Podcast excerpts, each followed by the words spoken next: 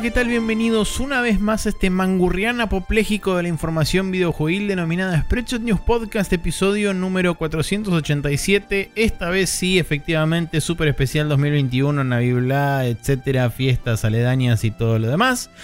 Mi nombre es Maximiliano Carrión y estoy como siempre acompañado por el señor Nicolás Vivas Palermo, que hace un montón que no lo veo. Hola Nico, ¿cómo estás? Eh, bien, estoy más cansado que ayer, pero un- menos resaca. es un así avance. que el estado mental se compensa y voy a estar igual de boludo, más o menos. Em, pero, pero bueno, bien. Y nada, este capítulo está siendo grabado de forma temporal, como ha sido avisado. Em, pero por solo una semana, así que con suerte no nos habremos perdido de nada muy interesante, porque nada, en esta época del año, en general las empresas no anuncian nada, a menos que sea para cubrir todas las cosas nefastas que hacen. Así que claro. eh, por ahí sí nos perdemos algo, pero bueno, eh, porque vienen pasando muchas cosas nefastas últimamente. Pero bueno, nada, acá estamos. eh, aquí para compartir los espíritus navileños de hablar de jueguitos y ver qué podemos comprarnos. Exactamente, sí. Eh, no, al, por supuesto, al ser atemporal, no tenemos forma de agradecer puntualmente a nadie. Ya vamos a agradecer a la gente correspondiente cuando leamos sus eh, juegos del año y demás. Pero en principio, gracias a todos los que comparten siempre y retuitean y, este, y sharean y demás. Y dejan Em, reviews y Y dejan reviews y, y likean y todo lo demás.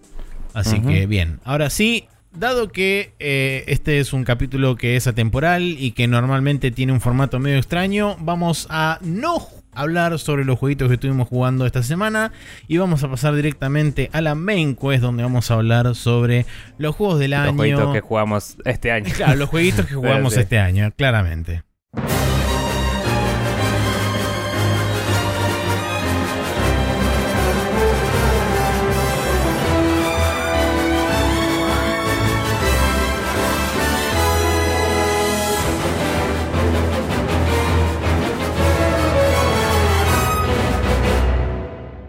Y aquí estamos en la main quest. que Es raro decirlo cuando recién terminas de hacer la intro. Es como Sí. súper no, no ortodoxo, pero no importa. Creo que es la primera vez que no. O sea, jugamos juegos que podríamos haber comentado, Sí. pero fue como, vamos a leer mails de la gente, en el main quest ya, ya va a ser raro, ya está, vamos a hablar Sí, ya todo fue. de los jueguitos del año. Pero sí, es la primera vez en 487 programas que no hablamos de jueguitos. Eh, ninguno de los Para dos. hablar de jueguitos. Para hablar de jueguitos Sí. de- en otra, en otra categoría. Sí. Eh, Eh, pero bueno, vamos a arrancar eh, primero cómo querés este, hacer. ¿Te, te parece leer primero Em, las listas nuestras y después leemos las de la gente? ¿O primero leemos la de la gente y después las nuestras? Es una buena pregunta. Y supongo que podemos leer las nuestras primero. Bueno, eh, porque quizás en leer las cosas de la gente nos informa un poco lo que decimos después nosotros, si no. Eh, Me no es un problema, pero, pero digo, para no. Para que digamos lo que veníamos a decir, entre comillas, y después perfecto. vemos si surgen más conversaciones. Dale. Eh, pero bueno, todo esto, como siempre, es en pos de que por si se, nos empezaron a escuchar tarde o se les escapó alguno o, o- o quisieran saber en algún cierto mínimo orden de prioridad que a veces le damos, a veces no órdenes a las cosas, qué juegos les decimos que jugamos este año que nos parece que están muy buenos que jueguen y, para saber que, que probablemente estén en oferta, digamos, en, en la mayoría de las plataformas hay ofertas a fin de año. Así que una especie de mini calendario que tenemos acá es que del 17 de diciembre al 3 de enero, por ejemplo, están las ofertas de Xbox. Eh, del 22 de diciembre al 5 de enero están las de Steam. Eh, en GOG.com ya arrancaron el 13 y terminan el 5 de enero también. Eh, Nintendo no tiene nada declarado de cuándo arranquen o no cosas de Holidays, pero siempre tienen sales de distintos publishers dando vuelta. Sí. Y las suyas propias, eh, creo que la más grande es la de Black Friday que ya pasó, pero suele haber una, me parece, a fin de año, así Quizá, que hay que estar quizá, sí, atento. quizá la, la estiren más para fin de año y sea por ahí un Sí. fin de semana o algo así. Así que les convendría Sí, estar o la atentos a eso. semana, digamos.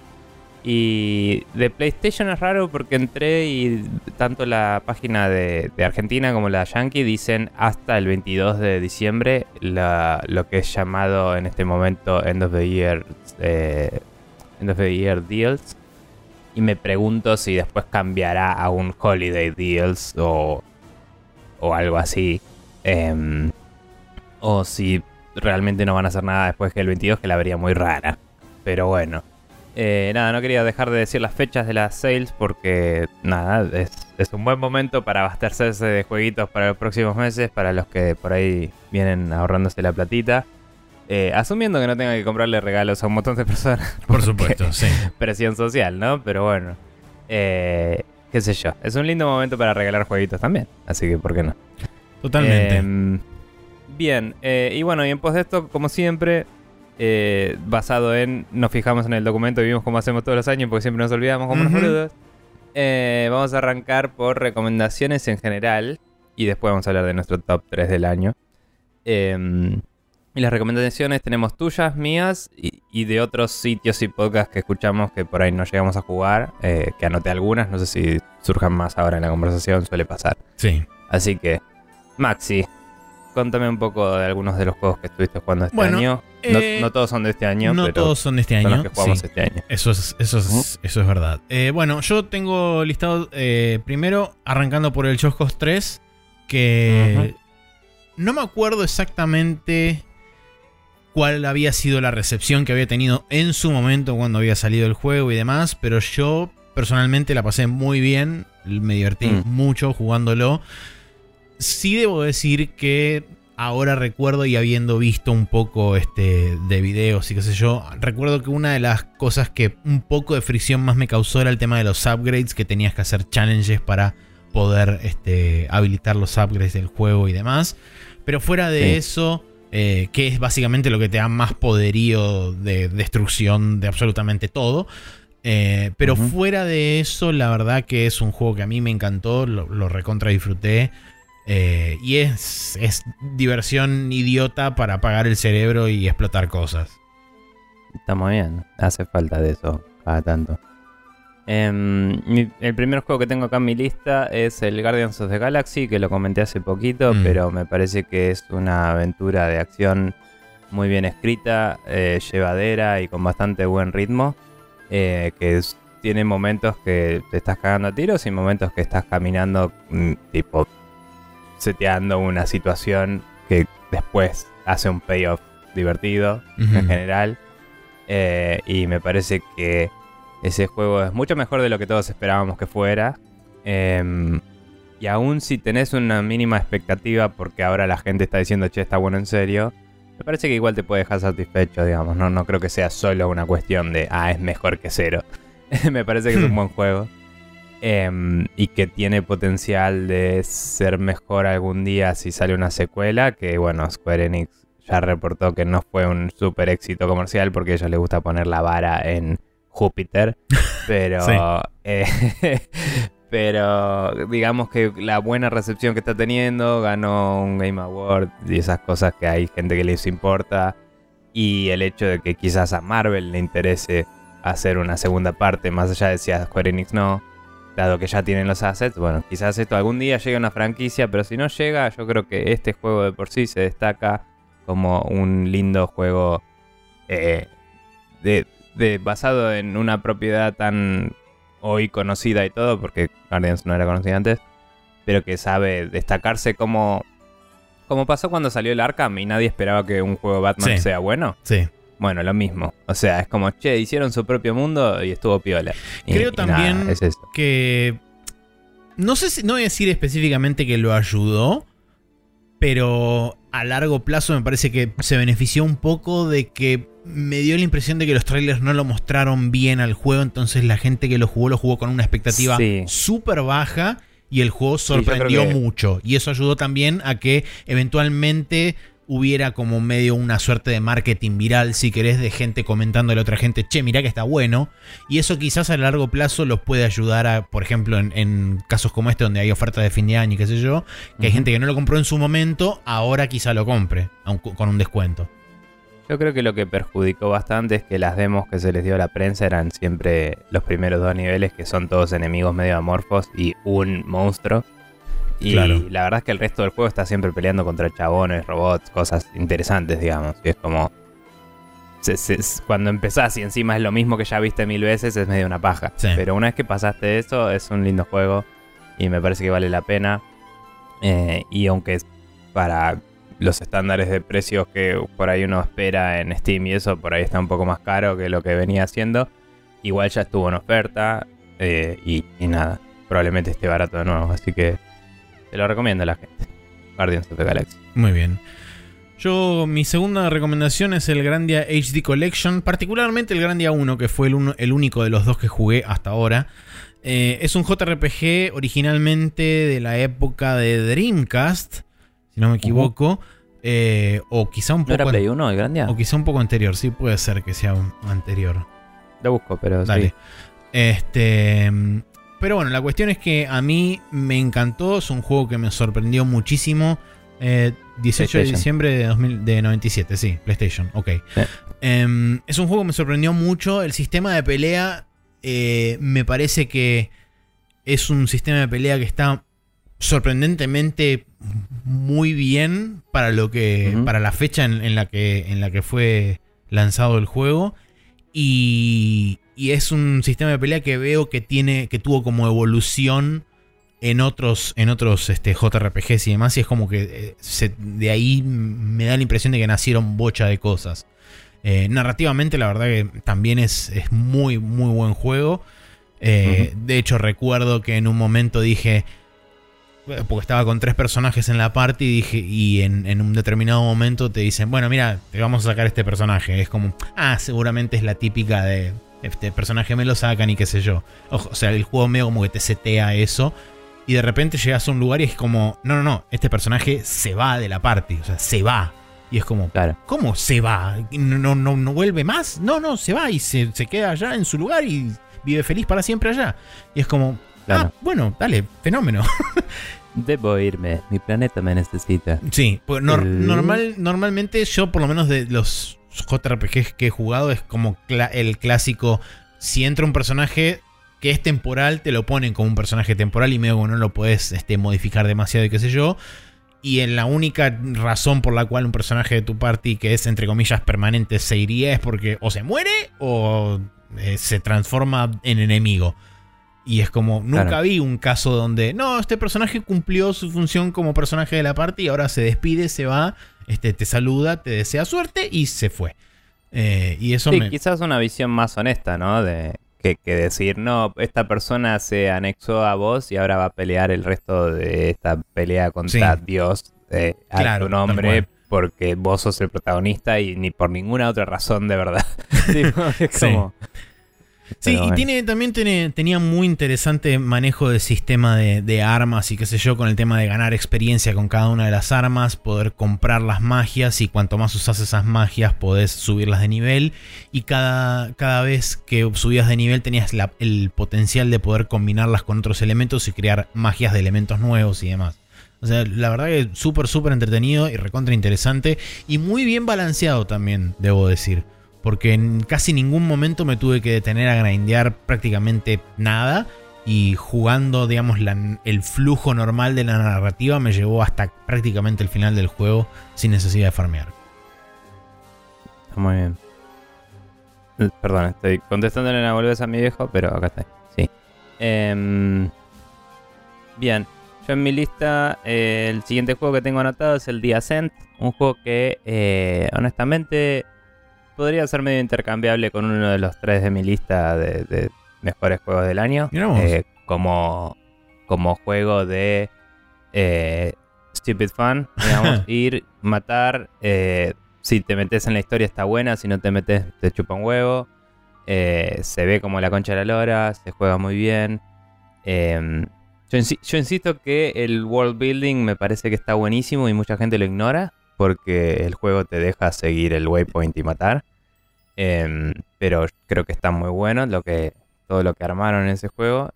Y nada, está bien que es un estudio hecho con gente que tiene experiencia y todo, pero es medio su primer juego y, y está resarpado. Eh, y hasta ahora creo que agregaron un, un parche con un, creo que sacaron un DLC que, que agrega unas armas y boludeces que me pareció rechoto, pero también me dio una pauta de, ah, bueno, quizás saquen una expansión de historia porque estos pocos ítems que agregaron no es suficiente contenido para sostener la cantidad de contenido que hay de antes. Entonces van a tener que agregar más si quieren que esto se vuelva una plataforma de alguna forma. Em, pero bueno, nada, eh, de cualquier forma es un juegazo en sí mismo. Eh, el boss final creo que no lo comenté, fue medio underwhelming en, realidad, pero, pero el cierre de la historia me gustó y, como que igual me daban ganas de seguir haciendo side missions en ese mundo, cosa que no me suele pasar. Em, pero bueno, en parte porque este juego, al igual que el otro juego que tal vez reemplazaría en mi lista, tuvo los huevos de decir, no, no te voy a poner atrás de el antes del final con un save, sino que terminó el juego y puedes seguir porque el mundo soporta eso narrativamente. Así que nada, eh, lo, banco y está muy bueno. Contate un par, un par seguidos porque vos tenés más cantidad de recomendados que yo. Sí, tengo una sola entrada en esta lista que es Yakuza 3, 4, 5 y 6. que salieron todos este año para, para PC eh, y los jugué todos. Eh, y después tengo el Judgment. Así que nada, estuve dándole a literalmente la mayoría de los juegos de Ryuga Gotoku Studios este año. Sí, es verdad. Y la pasé bien con todos. Em, yo decía, año jugué muchas cosas, pero miro y es como, ah, la mayoría de las cosas fueron Yakuza. literal. y no me arrepiento de nada, como dicen. Eh, sigo insistiendo que el Yakuza 5 peca de alargar mucho varias cosas. Eh, creo que de la colección que trae el 3, 4 y 5, el 4 fue el que más me gustó. A pesar de que el protagonista, que es un policía que ya ni me acuerdo el nombre y es súper irrelevante, es medio choto. Eh, es como que todo lo demás está buenísimo. Y el Yakuza 6 es una historia súper personal de Kiryu y te da un muy buen cierre a la historia. Em, a pesar de que no sé si es uno de los mejores Yakuza, es uno de los más relevantes, ¿no? Em, y nada, la verdad es que estuvo buenísimo jugar todo eso. Eh, me encanta que esté todo disponible para PC. Y, nada, después pasar al Judgment y, ver otra historia contada en ese mismo mundo con otro enfoque, otro punto de vista. Eh, y poder básicamente como ver desde afuera de todo lo que es el inframundo de Kamurocho y todo eso.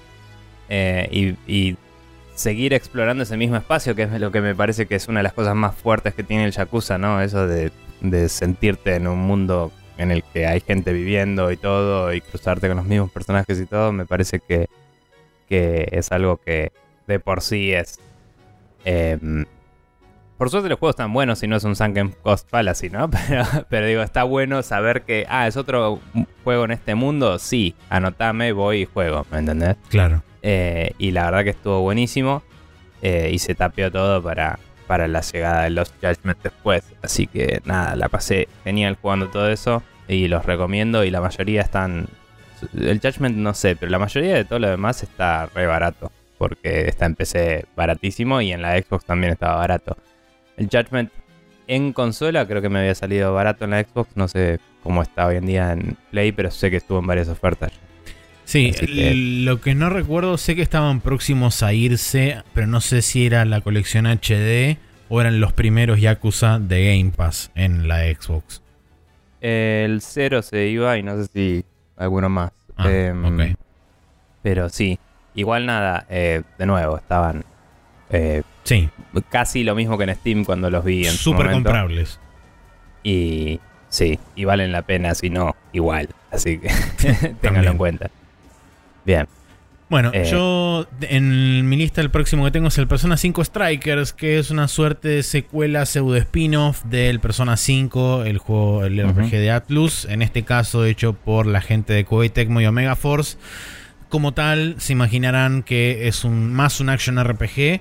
A pesar de que todo el mundo lo vendió como el Persona Musou, no es tan así, es más un action RPG con este, una cantidad bastante generosa de enemigos en pantalla, porque ni siquiera llega al, nivel ridículo de los musos de, tiro 600 chabones en pantalla y a la mierda todo. Eh, eso con respecto al... Es un persona no por turnos, digamos. Claro, exactamente. Eh, Mm. Y la verdad que eh, es un juego que expande bastante sobre la relación entre los, entre los Phantom Thieves y qué sé yo. Está bueno porque al retener el mismo cast de personajes y setearlo después de todos los eventos del juego principal, es como que pueden seguir evolucionando las relaciones y qué sé yo. Que si bien esa parte no es tan súper central como son los sistemas sociales dentro de los personas en general, eh, digamos que ellos lo desarrollan más de- y utilizan eso más como hilo narrativo del juego, el, el hecho de profundizar la relación entre esos personajes para justamente llevar la trama hacia adelante y explicarte el nuevo misterio que hay detrás de todo este despelote. Claro, si, si estás in- si te ves muy compenetrado con las historias de los personajes, está bueno porque siguen. Claro, exactamente. es interesante. Eh, Em, por eso te iba a digamos preguntar, que... el, ¿este seguía del Persona 5 o del Persona 5 Royal? No, del Persona acuerdo que 5 estaba en base, no del Royal. Claro, estaba en desarrollo medio a la par, por eso no lo tenía en cuenta el Royal, ¿no? Exactamente. Ok. Sí, y en, en líneas generales yo la verdad que la pasé muy bien. Los escenarios están muy buenos, tienen como... Te dan la posibilidad de explorar desde varios puntos los diferentes dungeons que tiene el juego, que medio como que en el juego original, en el Persona 5 original, eran bastante lineales los dungeons y no podías medio como tomar caminos o rutas alternativas. Era como ya el camino medio como estaba preseteado de determinada forma y tenías muy poca agencia en determinar tu, eh, tu exploración, si querés, porque es como, bueno, sí, vas a poder ir un, un cachito para allá, un cachito para allá, va a haber un cuarto oculto por allá, capaz, o no, depende del dungeon. Y es, después es medio como un pasillo que está bueno porque te llevamos así, te mostramos este, eh, ¿cómo se llama esto? Edificaciones locas y, y arquitectura así reflejera porque el mundo de los sueños y bla. Eh, pero es me- más o menos una línea recta. En este caso, al ser áreas como son, eh, eh, digamos, clásicamente los museos suelen tener varias áreas como, están segmentadas. Entonces esas áreas tienen bastante más expansión y puedes explorarlas de diferente forma. Por supuesto, tampoco es que es un Deus Ex de repente. Este. Pero eso también me pareció que también le sirvió para como expandir un poco la otra dimensión más del juego, que es por un lado el combate, por el otro lado la exploración, si querés. Eh, pero, como dije antes, en donde recortaron bastante, que es por ahí donde muchos fanáticos de personas se quejaron de esto, es en el hecho de todo el tema de la estructura de los social links y todo eso, que toma un rol mucho más secundario porque lo utilizan de narrativa para poder explorar este, digamos, la historia que están contando. Entonces, medio como que lo manejan ellos. Y eh, una vez que vas pasando por diferentes este, milestones, entre comillas, narrativas, es como que vas obteniendo diferentes cosas o vas fortaleciendo los diferentes bonds que tienen entre los personajes y demás. Claro. Em, bueno, yo por mi parte, un par de juegos más. Eh, tengo el Valheim anotado, que es eh, algo que me había olvidado que jugué este año y no el año pasado ya, porque el tiempo es todo el tiempo y eso. Fue a principios de este marzo año. de- o, o- en Early. Access, creo que sí, salió en marzo o por ahí. Sí, todavía no salió de Early Access, de hecho. Ah, ok, bueno. bien. Em, nada, la verdad es que está muy bueno. Eh, Noid, si estás escuchando esto, tenemos que retomarlo algún día. Eh, pero estábamos jugando con él y está bueno jugar de a dos también, porque yo jugué un rato solo y me parece que se sostiene solo, pero que el aspecto colaborativo le suma mucho a ese juego. 2 de febrero Eh, salió en Early Access. Febrero, ok. Y nada, la verdad es que es un juego que eh, supo capturar muy bien el feeling de el- la parte colaborativa de, de juegos tipo Minecraft eh, o...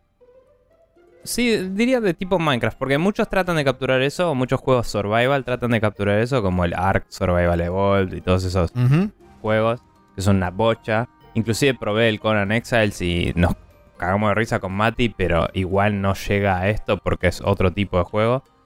Pero este juego es como que logró capturar, eh, por un lado, la parte medio mística y mágica de estar en, en un bosque nórdico e ir caminando y que aparezca un troll así de lejos y tener que esconderte y tener que medio ir tanteando cómo sobrevivir y cazar para comer y todo eso. Claro. Y por otro lado, la parte que decía de, ah, me voy a hacer una casita linda y voy a tipo armar esto y necesito este material para hacer esto y viene tu amigo y te lo da y colaboran tipo en la extracción de recursos y en el procesado de esos materiales para hacer algo nuevo. Em, entonces me parece que supo hacer el survival de una forma copada en la cual eh, realmente se centra en el PvE, no, no, no no se enfoca para nada en el PvP, como hacen algunos otros. Mm. Y mm, se siente como una experiencia colaborativa y una aventura. Eh, escuchaba a la gente de NoClip en su capítulo de Juegos del Año, justamente, y estaban hablando del, Ah, del Valheim. yo ellos no decían, inclusive. eh, inclusive contaban que tuvieron experiencias locas como, no sé, subirse a un barco, irse a otra isla en la loma del orto, llegar y morirse al toque y decir, uy, tenemos que gastar horas para hacer otro barco para ir. Digo, a, ver, a ver si podemos Recuperar. no morirnos al toque claro. y que tener que hacerlo otra vez. Y lo hicieron. O sea, como que la aventura de, de estar explorando este mundo en sí misma ya es divertida. El, el- el- de explorar lo desconocido, ¿no? Mm. La única razón por la cual no lo retomé cuando salió el update ese de Hearth and Home y eso es que medio que eh, era solo de cosas estéticas y dije quiero esperar a que el juego esté un poco más completo. Em, pero no sé, creo que pasó suficiente tiempo como para de última poder arrancar un save de cero con más amigos y tener una experiencia más eh, exploratoria y de, de pelotudear de última. Em, nada, está muy bueno. Eh, también jugué bastante en su momento al Loop Hero. Eh, creo que es un juego que es muy único en lo que se propone. Sí creo que hacia el final se cae un poco el endgame. Eh, nivel no estoy seguro de si lo gané o no. A este- o sea, ya no me acuerdo. creo que no lo gané. Pero como que no me importa mucho, me importa que probé el juego y lo jugué y, y vi lo que tenía para ofrecer y fue como, che, esto es algo único y distinto. Claro. Em, la forma en la cual el... O sea, hay muchos juegos que tienen auto battle por default y que vos solo equipas tu personaje y lo haces avanzar y sobrevives, ¿no? Sí. Pero la forma en la cual modificas el terreno y eso modifica los- las criaturas que spawnean y cómo vas manipulando esto y el sistema del loop que hace como que... Como si fuera en un juego de carreras, eh, que curiosamente el siguiente es un juego de carreras que tiene esto también. Pero como si fuera un juego de carreras que tenés que decidir cuándo ir a las pits para arreglarte y eso en- en- para sobrevivir a la larga, digamos. Sí. Eh, es como que tenés que decir, bueno, acá yo venía grindeando mucho para subir de nivel, pero ahora está subiendo la dificultad porque voy a terminar la vuelta, entonces lo que necesito hacer es reemplazar este bosque por una aldea que me cura y como que todo así, ¿viste? Y, y tenés que estar manipulando el terreno y sobreescribiendo cosas para, para lograr nuevos resultados. Y me parece que es muy, muy interesante cómo funciona eso. Eh, y muy único en sí mismo, como decía. Eh, y el siguiente juego que decía, justamente Circuit Superstars, es un juego que jugué eh, bastante en poco tiempo y desde entonces lo tengo medio colgado porque salieron como tres juegos de Microsoft en una semana que me interesaban. Eh, dos de los cuales están en mi lista, así que eso. El que no está en mi lista es el otro juego de carreras. ¿entendés? Porque este me parece que es un mejor juego de carreras. El Circuit Superstars es un juego divertido, difícil eh, y que, eh, o sea, agarrar y ponerte a manejar el auto y ver cómo dobla y la física que tiene y todo ya es divertido de por sí. Pero lograr salir entre los primeros en la carrera consistentemente y, y tener la performance es una cosa de práctica. Pero el juego es suficientemente adictivo para meter esa práctica e ir mejorando y ver cómo van bajando tus tiempos y se siente muy bien. Así que nada, es algo que está muy bueno cuando no sabes qué jugar, te pones a jugar unas carreritas, te pones un podcast de fondo y la pasas súper bien. Y ya le agregaron creo que un par de autos y le agregaron un modo para correr todas las carreras, eh, o la mayoría, eh, para atrás, viste, dando vuelta el orden de la pista Sí. y agregaron una pista nueva y le están dando soporte. Hicieron cambios en el matchmaking que tengo que ver, a ver si puedo jugar online exitosamente, porque nunca me estaba matchando con nadie. Pero la verdad que está muy bueno ese juego. Eh, que estaba para Xbox y PC. Está medio caro, pero pa- para lo que la gente espera un juego de ese tamaño, pero está muy muy bien hecho. Así que nada. Muy bien. Em, Bueno, eso, el si siguiente en mi lista, que viene con disclaimer, como está aclarado acá entre paréntesis, es el Records of Lost War Didlit in Wonder Labyrinth, porque eh, si recordarán, aquellos que escucharon el podcast cuando estaba jugando, recordarán mi entusiasmo y mi felicidad a medida que lo iba jugando, hasta que llegué al jefe, a la parte que serían los jefes finales. Eh, y ese es el disclaimer justamente. Personalmente, si no hubiera sido por ese boss rush al final, quizá hubiera estado en mi lista de los top 3. Pero eso fue lo que básicamente lo privó de haber llegado a ese punto, porque llegó, llegó al punto de frustración tan grande que lo terminé colgando y abandonando. Eh, pero todo el resto del juego hasta ese punto, la verdad que lo disfruté 100% y me pareció fantástico de punta a punta. Eh, Es un Metroidvania hecho y derecho. De hecho, lo- si lo mirás, es casi como una suerte de clon del Symphony of the Night. Desde, Sí. inclusive desde la animación de Didlit. eh, no solamente de caminar, sino del dash, el salto y todo lo demás. Es claramente un homenaje a Symphony of the Night en prácticamente todos los sentidos. Eh, es eh, sorprendentemente profundo el gameplay que tiene, sobre todo el combate y demás, con el tema de Sí. tener este, los dos orbs de energía, eh, perdón, los dos, este... Sí, son dos orbs de energía. Eh, uno de fuego y otro de viento, que este, no solamente tienen cualidades que te ayudan a, este, al gameplay, sino que además también te permiten embeber las armas con esos elementos y tenés enemigos que son débiles o fuertes frente a cada uno de los elementos, entonces tenés que andar haciendo esas rotaciones y demás. Eh. La verdad También que te es- daban traversal y te dejaban Sí, exactamente. modificar cosas del escenario, Cada- ¿no? cada Para- uno- Para cada una de las de estos elementos te permitía también hacer diferentes cosas, como por ejemplo en determinado momento cuando llegabas a la última al último power up del elemento de viento te permitía haciendo eh, apretando tres veces el salto y manteniendo la última vez lo que hacías es un doble salto y en el tercero quedabas como haciendo un hover eh, un saludo a hover este, quedabas como suspendido en el aire flotando y podías trasladarte hacia adelante y hacia atrás por un trecho relativamente largo y como que Claro. quedaba suspendido en el aire. Pero la Sí, verdad el que es- levitación, Sí, digamos. exactamente. de- layer, Con viento. eh, pero la Sí. verdad, súper, súper disfrutable el 98% del juego. Bien. Em, sí, ese todavía lo tengo que probar. Me la bajó cuando me contaste lo del coso y lo bajé mucho en mi lista, pero, pero se ve muy divertido igual. Fuera de eso. Em, bueno, otro juego que jugué este año. Que a ver, dudo un poco si no lo jugué el año pasado a esta altura. Pero bueno.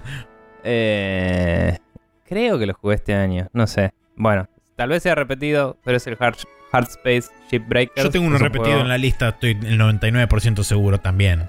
También. eh, y nada, el Hard Space Shipbreakers es un juego que está muy bien escrito, es muy entretenido para jugar. También es un juego súper para, para jugar con podcast de fondo, que es eh, tareas repetitivas y, monótonas, pero divertidas y, gratificantes de hacer, como es desensamblar una nave espacial desde adentro. Y, todos los peligros que eso conlleva de descompresiones eh, instantáneas y poder explotar una celda de, de energía que te electrocuta y te hace pija. O poder romper un tanque de combustible y volar toda la mierda. y nada, es, es muy divertido cuando fallas en ese juego. Y es muy satisfactorio cuando, cuando lo haces bien. Em, y es jugar con física y pasarla muy bien. La verdad que, que lejos hemos llegado, ¿no? En, en- en los motores y todo, que, que se puede hacer un juego todo entero alrededor de manipular la física y que sea divertido, porque Claro. me acuerdo de las grandes frustraciones que hemos tenido en la vida con eso. Eh, pero la verdad es que está muy bueno y es un li- muy lindo juego pasatista para, para jugar. Eh, después eso también lo que jugué después de jugar todos los Yakuza y el, Judge- y el Judgment fue el Nier eh, Replicant versión 1.22, 47, 44, 87, 139. Em, que nada, la verdad es que no lo tengo en mi top 3 porque eh, a pesar de ser un remaster muy bueno y, de estar buenísimo, honestamente, eh, hay dos o tres cosas que envejecieron un poco mal igual. eh, y, y no lo tengo a la altura que, que tengo el autómata en mi estima, digamos. que es una experiencia un poco más pulida solo por haber sido posterior, digamos, en mi opinión. Pero, mm, pero igual la pasé increíble, estuvo buenísima. eh, y quizás es un tema de orden de factores, ¿no? Porque me es un poco menos memorable solo porque jugué primero el autómata. Yo sé que vos jugaste al Nier primero y por eso lo tenés en una estima distinta, pero, pero nada, igualmente eso no le quita mérito, es un juegazo, es un juego que me parece que debería jugar todo el mundo eh, y que eh, to- todo el mundo que le interese jugar un JRPG de acción, digamos, eh, con lo que eso conlleva. Pero te cuento una historia que está muy buena y te lo hace de unas formas muy interesantes y la verdad que el mundo que plantea es eh, muy, muy lindo e interesante y el nuevo final que le agregaron eh, está me, me pareció que está muy bien logrado eh, Sí. y se sintió parte de eso a pesar de que se nota que es nuevo, digamos. Eh, como que no se sintió que fuera solo fanservice, sino que fue como. Como cuando tenés un final extra en un juego y es como que sentís más como, ah, esto lo hubieran hecho si tenían la plata para hacerlo en su momento. Que, que decir, ah, no, lo agregaron porque había que hacer algo para el remake. Eh, y eso nada, me parece que es un mérito en sí mismo, ¿no? Decir, ah, bueno, todavía entienden cómo escribir en este mundo Claro. a estos personajes. Em, así que nada, muy muy buenos. Eh, Bien. Maxi, Eh, yo el próximo juego que es el repetido mío, porque estoy 99% seguro de que si no estuvo en los juegos del año mío del año pasado, pegó en el palo, que yo es sé que era mi juego del año y ni siquiera lo jugué tanto, así que seguro que era tu, por eso. tu juego del año también. Eh, Microsoft Flight Simulator, porque adivinen que en 2021 seguí volando avioncitos eh, y la seguí pasando increíble y además siguieron sacándole updates y eh, siguieron mejorando el juego, lo optimizaron un montón gracias a la salida. decir, ahora corre mucho mejor, ¿no? Gracias a la salida de, en Xbox Series. Este. También eso ayudó muchísimo a cómo corre el juego en general en PC también. Ayudó Sí. también muchísimo a la estabilidad del juego. Em, y nada, la verdad que lo estoy súper disfrutando. Inclusive diría que lo estoy disfrutando más que lo que lo disfruté originalmente en, en su momento cuando recién, recién había salido. Este, Es un mejor juego. es Claro. claramente, sí, es un mejor juego. Y gracias también, bueno, la última edición grande que le hicieron fue la Game of the Year Edition, que salió hace un mes más o menos, que tiene Ujú. bocha de contenido gratuito y además tiene la parte multiplayer de las carreras de aviones y demás, eh, todavía no jugué ni compré, pero quizás si está de oferta ahora en estos fines de año, capaz que me compro eso y lo pruebo y les comento qué onda. Está muy bien. Em, te iba a preguntar, por paréntesis, ¿por dónde andas en tu vuelta mundial reloj? Eh, estoy en Ecuador ya. Estoy al norte de Ecuador, a punto de cruzar a Colombia. Eh, no me acuerdo ahora exactamente la ciudad donde aterricé en Ecuador, pero estoy cerca de la frontera. Eh, Ujú. Y bueno, el próximo vuelo es Colombia y después de ahí eh, probablemente vaya de ahí a Panamá y en Panamá haga un breve parate para pelotudear por alrededor del canal de Panamá y ver a ver qué tan bien o tan mal está hecho. Eh, y después sí sigo viaje para arriba. Está muy bien.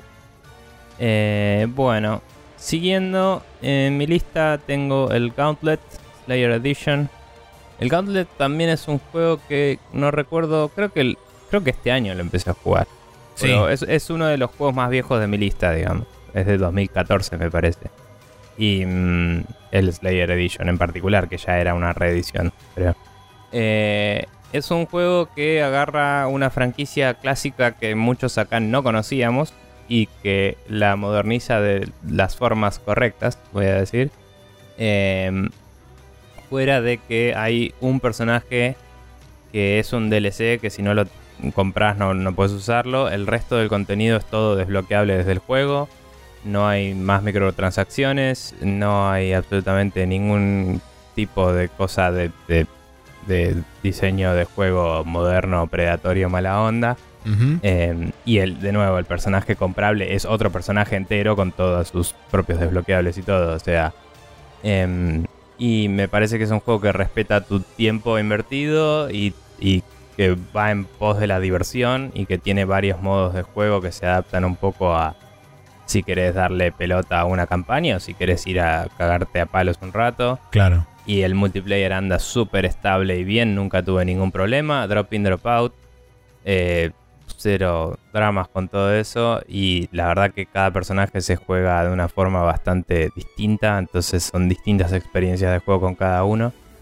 Eh, y me parece súper, súper disfrutable. Es un juego que creo que te podría gustar, Maxi, para una experiencia arcade de, matar todo lo que se te cruza cada tanto, está bueno. Lo voy a chusmear. Y, y nada, eh, y bueno, de última jugamos multiplayer un día, pero mm, con Mati lo jugamos, lo jugamos con Noid, lo jugué con Nelly Curra también, eh, y con algunos amigos más. Y la verdad que todas las veces la pasé bien y no, no tiene desperdicio. Eh, nada, es, y encima no sé cuánto estaba, pero estaba barato. Post. Eh, Gauntlet, eh, Player Edition se llama. Y de por sí es interesante también la historia del Gauntlet, que no, no era, como decía, una franquicia que acá supiéramos mucho. Y me llevó a ponerme a ver documentales y eso que siempre me gusta a mí. Así que hmm. inclusive como que ahora, no te digo, soy fan de la franquicia, pero me, me, me lo vendió bastante toda la premisa. Así que nada, interesante. Eh, bien, después jugué también al Deep Rock Galactic, que es un juego que jugué bastante con Mati. Eh, jugué un poco con algunas personas más, ahora no me acuerdo exactamente con quiénes. Em, pero los requise, chicos. y nada, eh, bueno, también jugamos con Pablo alguna vez y, y algunas más. Pero nada, es un juego que me parece que agarró muy bien la fórmula de lo que hacía Left 4 Dead y la revivió de una forma distinta, a mm. diferencia de quizás intentos más recientes, como hablábamos ayer en el podcast de la semana pasada, ¿no? Sí. Eh, que Turtle Rock Studios estuvo haciendo el Back for Blood y es básicamente el mismo juego nuevo.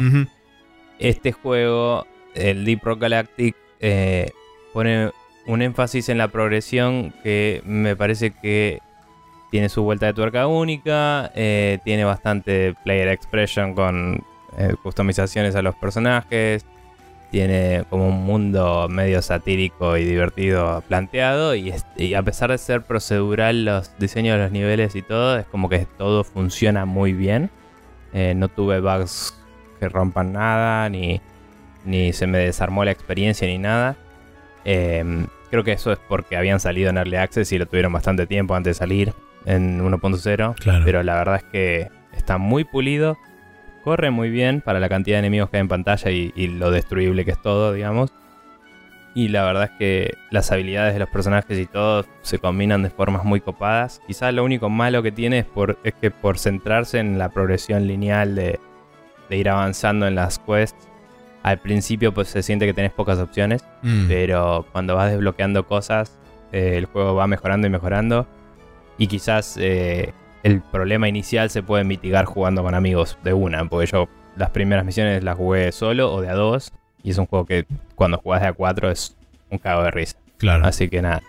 Em, muy buen juego para jugar con amigos, está en las consolas, está en PC eh, y en general está bastante barato. Así que, bien. Bueno, el próximo en mi lista es el Is 8 Lacrimosa of Dana, otro JRPG también de hace ya un tiempo largo. Mi primera incursión en la franquicia de Is eh, por recomendación de este, la gente de Esponja tanto Neko como Lean, ambos me recomendaron este juego para empezar a probar la, franquicia y si me gustaba de ahí tuviera opción para ir para otro lado.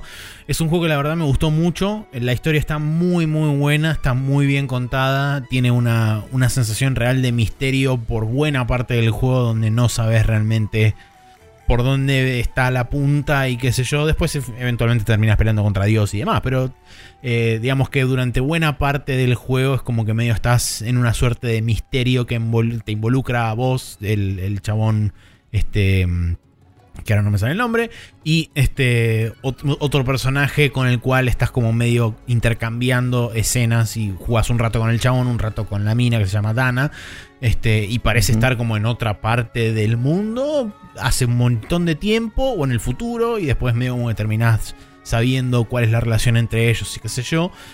Em, y todo eso la verdad que está muy bien desarrollado. de nuevo, tiene un, algunas cosas y qué sé yo, como lo charlé en su momento, el tema de que los jefes son básicamente esponjas de HP con respecto a los enemigos promedio y que las batallas se vuelven medio tediosas porque una vez que ya más o menos le encontraste la vuelta a la secuencia de ataques y demás y sabes más o menos cómo se comportan los jefes, es cuestión de simplemente no equivocarte durante 6 minutos completos de la pelea eh, y básicamente hacer eso una y otra vez hasta que se muere. Em, Qué paja. Pero, y encima para colmo tampoco es que eso fue durante todo el juego. Recién empezó a pasar más o menos cuando estás en, el tercio final del juego, donde no es que hay un salto real de dificultad, pero digamos que los enemigos se vuelven un poco más duros y los jefes se vuelven mucho más duros. ¿Te parece que eso hubiera sido mitigado si grindeabas mucho? Pregunto. Mm, ni porque un poco tuve que grindear justamente en, algunas mm. partes. Y aún así nos, tampoco se, se mitigó mucho eso. Había que saber ejecutar en orden las cosas. Exactamente.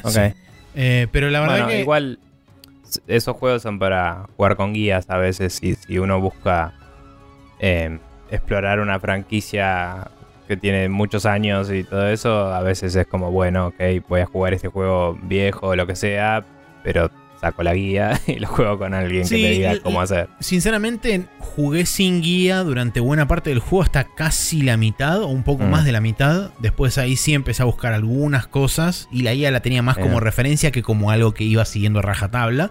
Claro, claro. Eh, y una última cosa que quería comentar al respecto. Ah, bueno, que lo comenté en el podcast cuando lo jugué. Eh, realmente lo que hizo que terminara el juego y que, que llegara hasta el final fue principalmente la historia, porque genuinamente quería saber qué estaba pasando y cómo se resolvía todo ese despelote, porque es bastante poco convencional la forma en la que está contada la historia.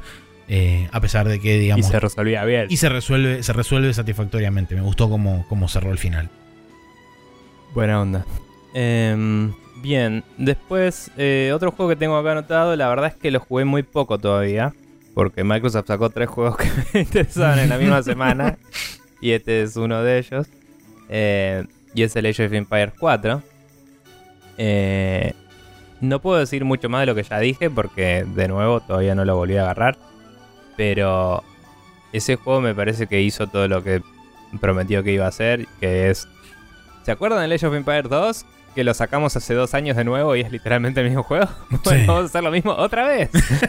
y suena re pelotudo lo que estoy diciendo, pero me parece que hay un mérito importante en rehacer en, hacer un juego que sea un digno eh, seguidor, eh, sucesor del 2 em, en la misma en la misma franja de eras de la humanidad y todo, porque eh, el Age 3 compararlo directamente era medio imposible porque era otra parte, ¿no? Era más colonialista y, renacentista y todo. Eh, pero esto es como de nuevo la época medieval, de nuevo algunas de las mismas facciones, algunas campañas inclusive medio que van a ser similares, porque está de nuevo Juana de Arco como campaña, que era el tutorial del 2 si no me equivoco. Eh, y sin embargo, parece que hicieron todo bien. Y encima le pusieron las vueltas de tuerca que les pone Relic, que hace que las unidades sean un poco más relevantes cada una, ¿viste? tengan alguna habilidad, tengas que ser un poco más táctico y no tan solo entre comillas, estratégico, ¿no? Mm. Esa división que hacen en los juegos que suena medio arbitraria, pero a lo que refieres más a en esta situación cómo lo resuelvo es distinto que en otra situación. No, no siempre es tipo el pikeman le gana al caballo. El pikeman le gana al caballo si lo tiene de frente y el caballo no lo puede flanquear.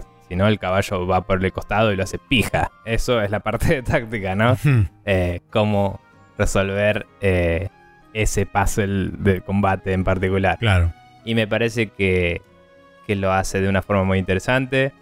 Eh, sé como mínimo que a nuestro amigo Santi Vilar. Le encantó y lo está jugando cada tiempo libre que tiene ahora que tuvo su segunda hija hace poco. Y es como ah. que cada vez que está que tiene tiempo libre juega Age 4 así que ese es el, el testamento que tengo ahí de, de, su parte. Y es como bueno claramente no es solo la parte que jugué yo la que está buena el juego está bueno en serio. Bien. Em, y nada, me parece que Eh, hablando, siempre los precios son cosas subjetivas y eso, pero volviendo a hablar en pos de las ofertas y todo eso y de poder comprarlo o no, me parece que 3.800 pesos creo que estaba el Age of Empires 4 es un buen precio, porque es un juego que lo vale, es así de simple. Em, bueno, más impuestos. los impuestos no sé si los valen en ningún sentido, en ningún caso, así que eso es una evaluación aparte de, de la vida, pero bueno.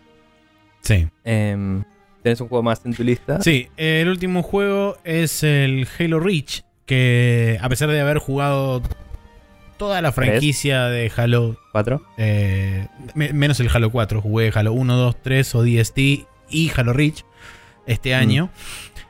Eh, debo decir que la verdad mi favorito es el, es el Halo Reach, por esa razón es en el que, que está en la lista esta de recomendados. Eh, genuinamente creo que también que es... Agradezco haberlo jugado cronológicamente a medida que fueron saliendo. Porque pude ver la evolución real de Bungie yendo de juego a juego. Eh, sí, es medio un garrón ir de Rich al 1. sí. Em, y eso también me llevó, me llevó a poder apreciarlo de forma diferente. De decir, ok, bueno, esto es realmente es como el pináculo de la evolución de la fórmula de Halo después de, no sé, 6, 7 años, 8 de desarrollo, eh, mm. de iterar con juego tras juego tras juego.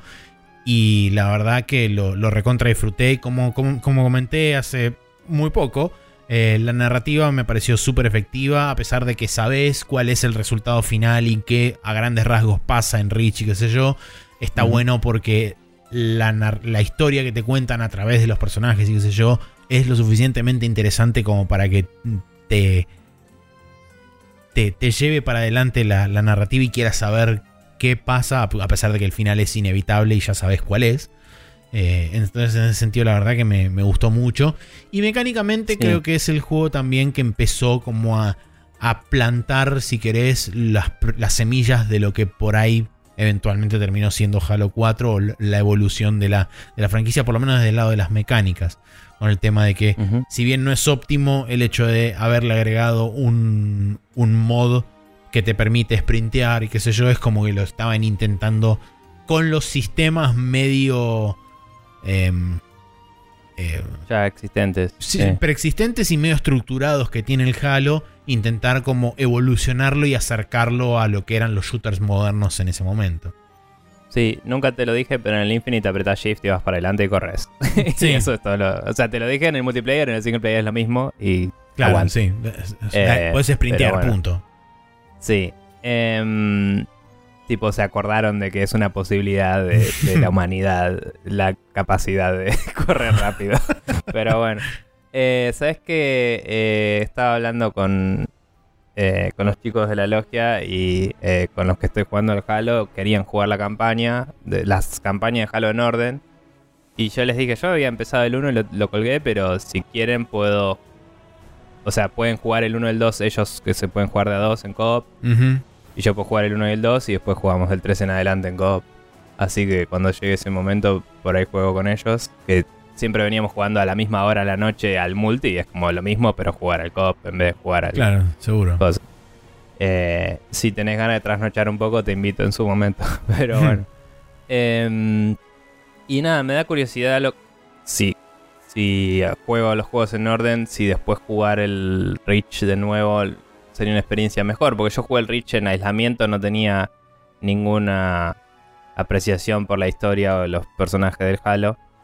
Sí. Y como que fue medio algo efímero que se me fue. Me acuerdo que tuvo muy buenos momentos, pero no, no le llegué a tener el mismo nivel de apreciación a, a, la historia como vos, me parece. Claro. Así que podría estar bueno revisitar el Reach cuando termine esa pasada por del 1 al Odio Studio. Eh, pero nada, sí, sí recuerdo que es un juegazo y que estuvo muy bueno. Em, bueno, y el último juego que tengo acá en mi lista de recomendados es el Metroid Dread, eh, que quizás es el que más viene con aclaraciones. Eh, y es que es un buen Metroid.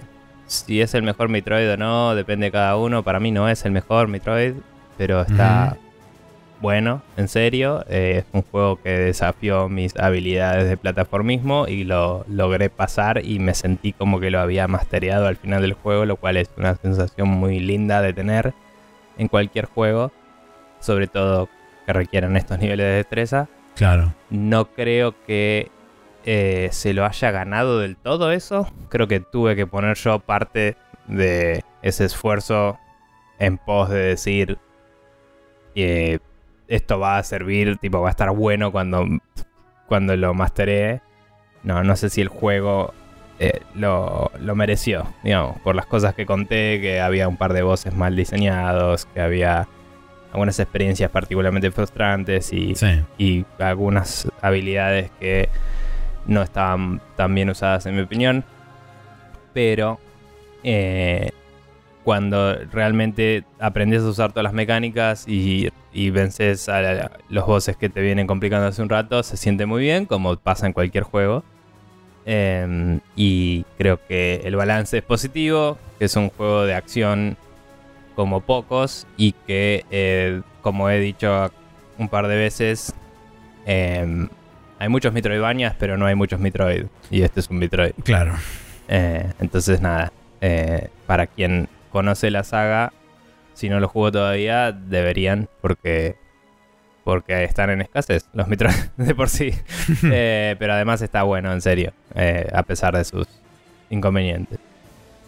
Pero bien, em, tenemos listas de...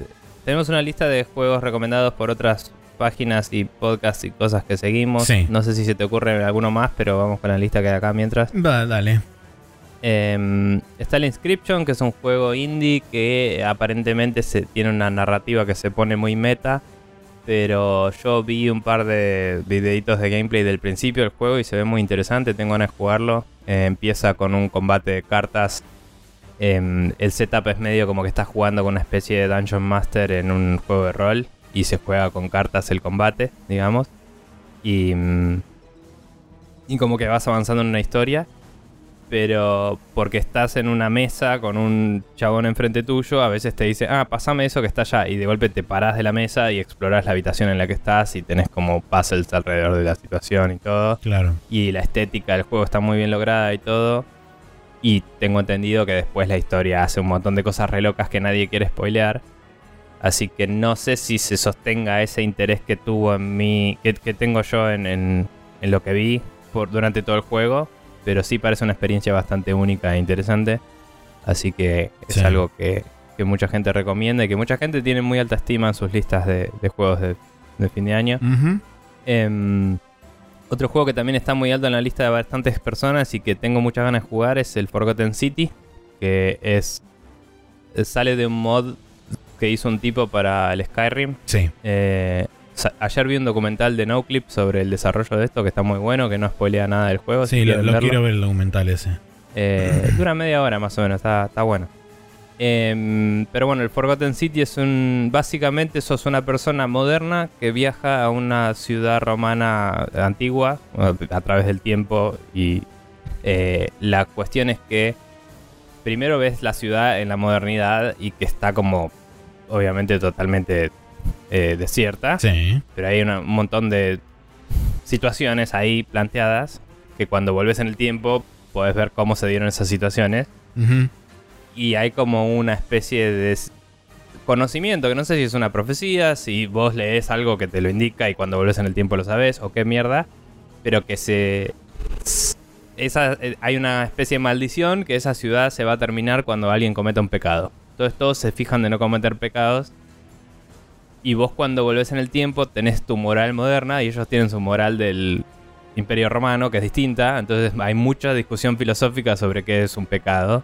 Claro. Y vos a veces tratás de disuadir situaciones que pensás que van a ser pecados y por ahí no lo son porque, porque tu moral es distinta que la tuya. Sí. Em, o cosas por el estilo. Eh, eso es todo lo que sé del juego. Eh, suena re interesante, es medio una aventura. Medio aventura gráfica, medio eh, Walking Simulator, pero, pero la parte narrativa se ve muy interesante. Y mm, sé que vos mismo podés volver al pasado, matar a alguien y disparar todo el cataclismo cuando quieras, digamos. Entonces puedes jugar bastante y tenés varios finales y en algunos finales sos medio la causa del problema y en otros vas enterándote qué pasa. Eh, y me parece muy copado lo- la premisa. Eh, el otro juego que todo el mundo se olvida que salió este año, pero yo no, porque lo tengo tatuado en mi cabeza, Ujú. es que salió el Hitman 3 en Epic y estoy esperando que salga en Steam. Y creo que salía.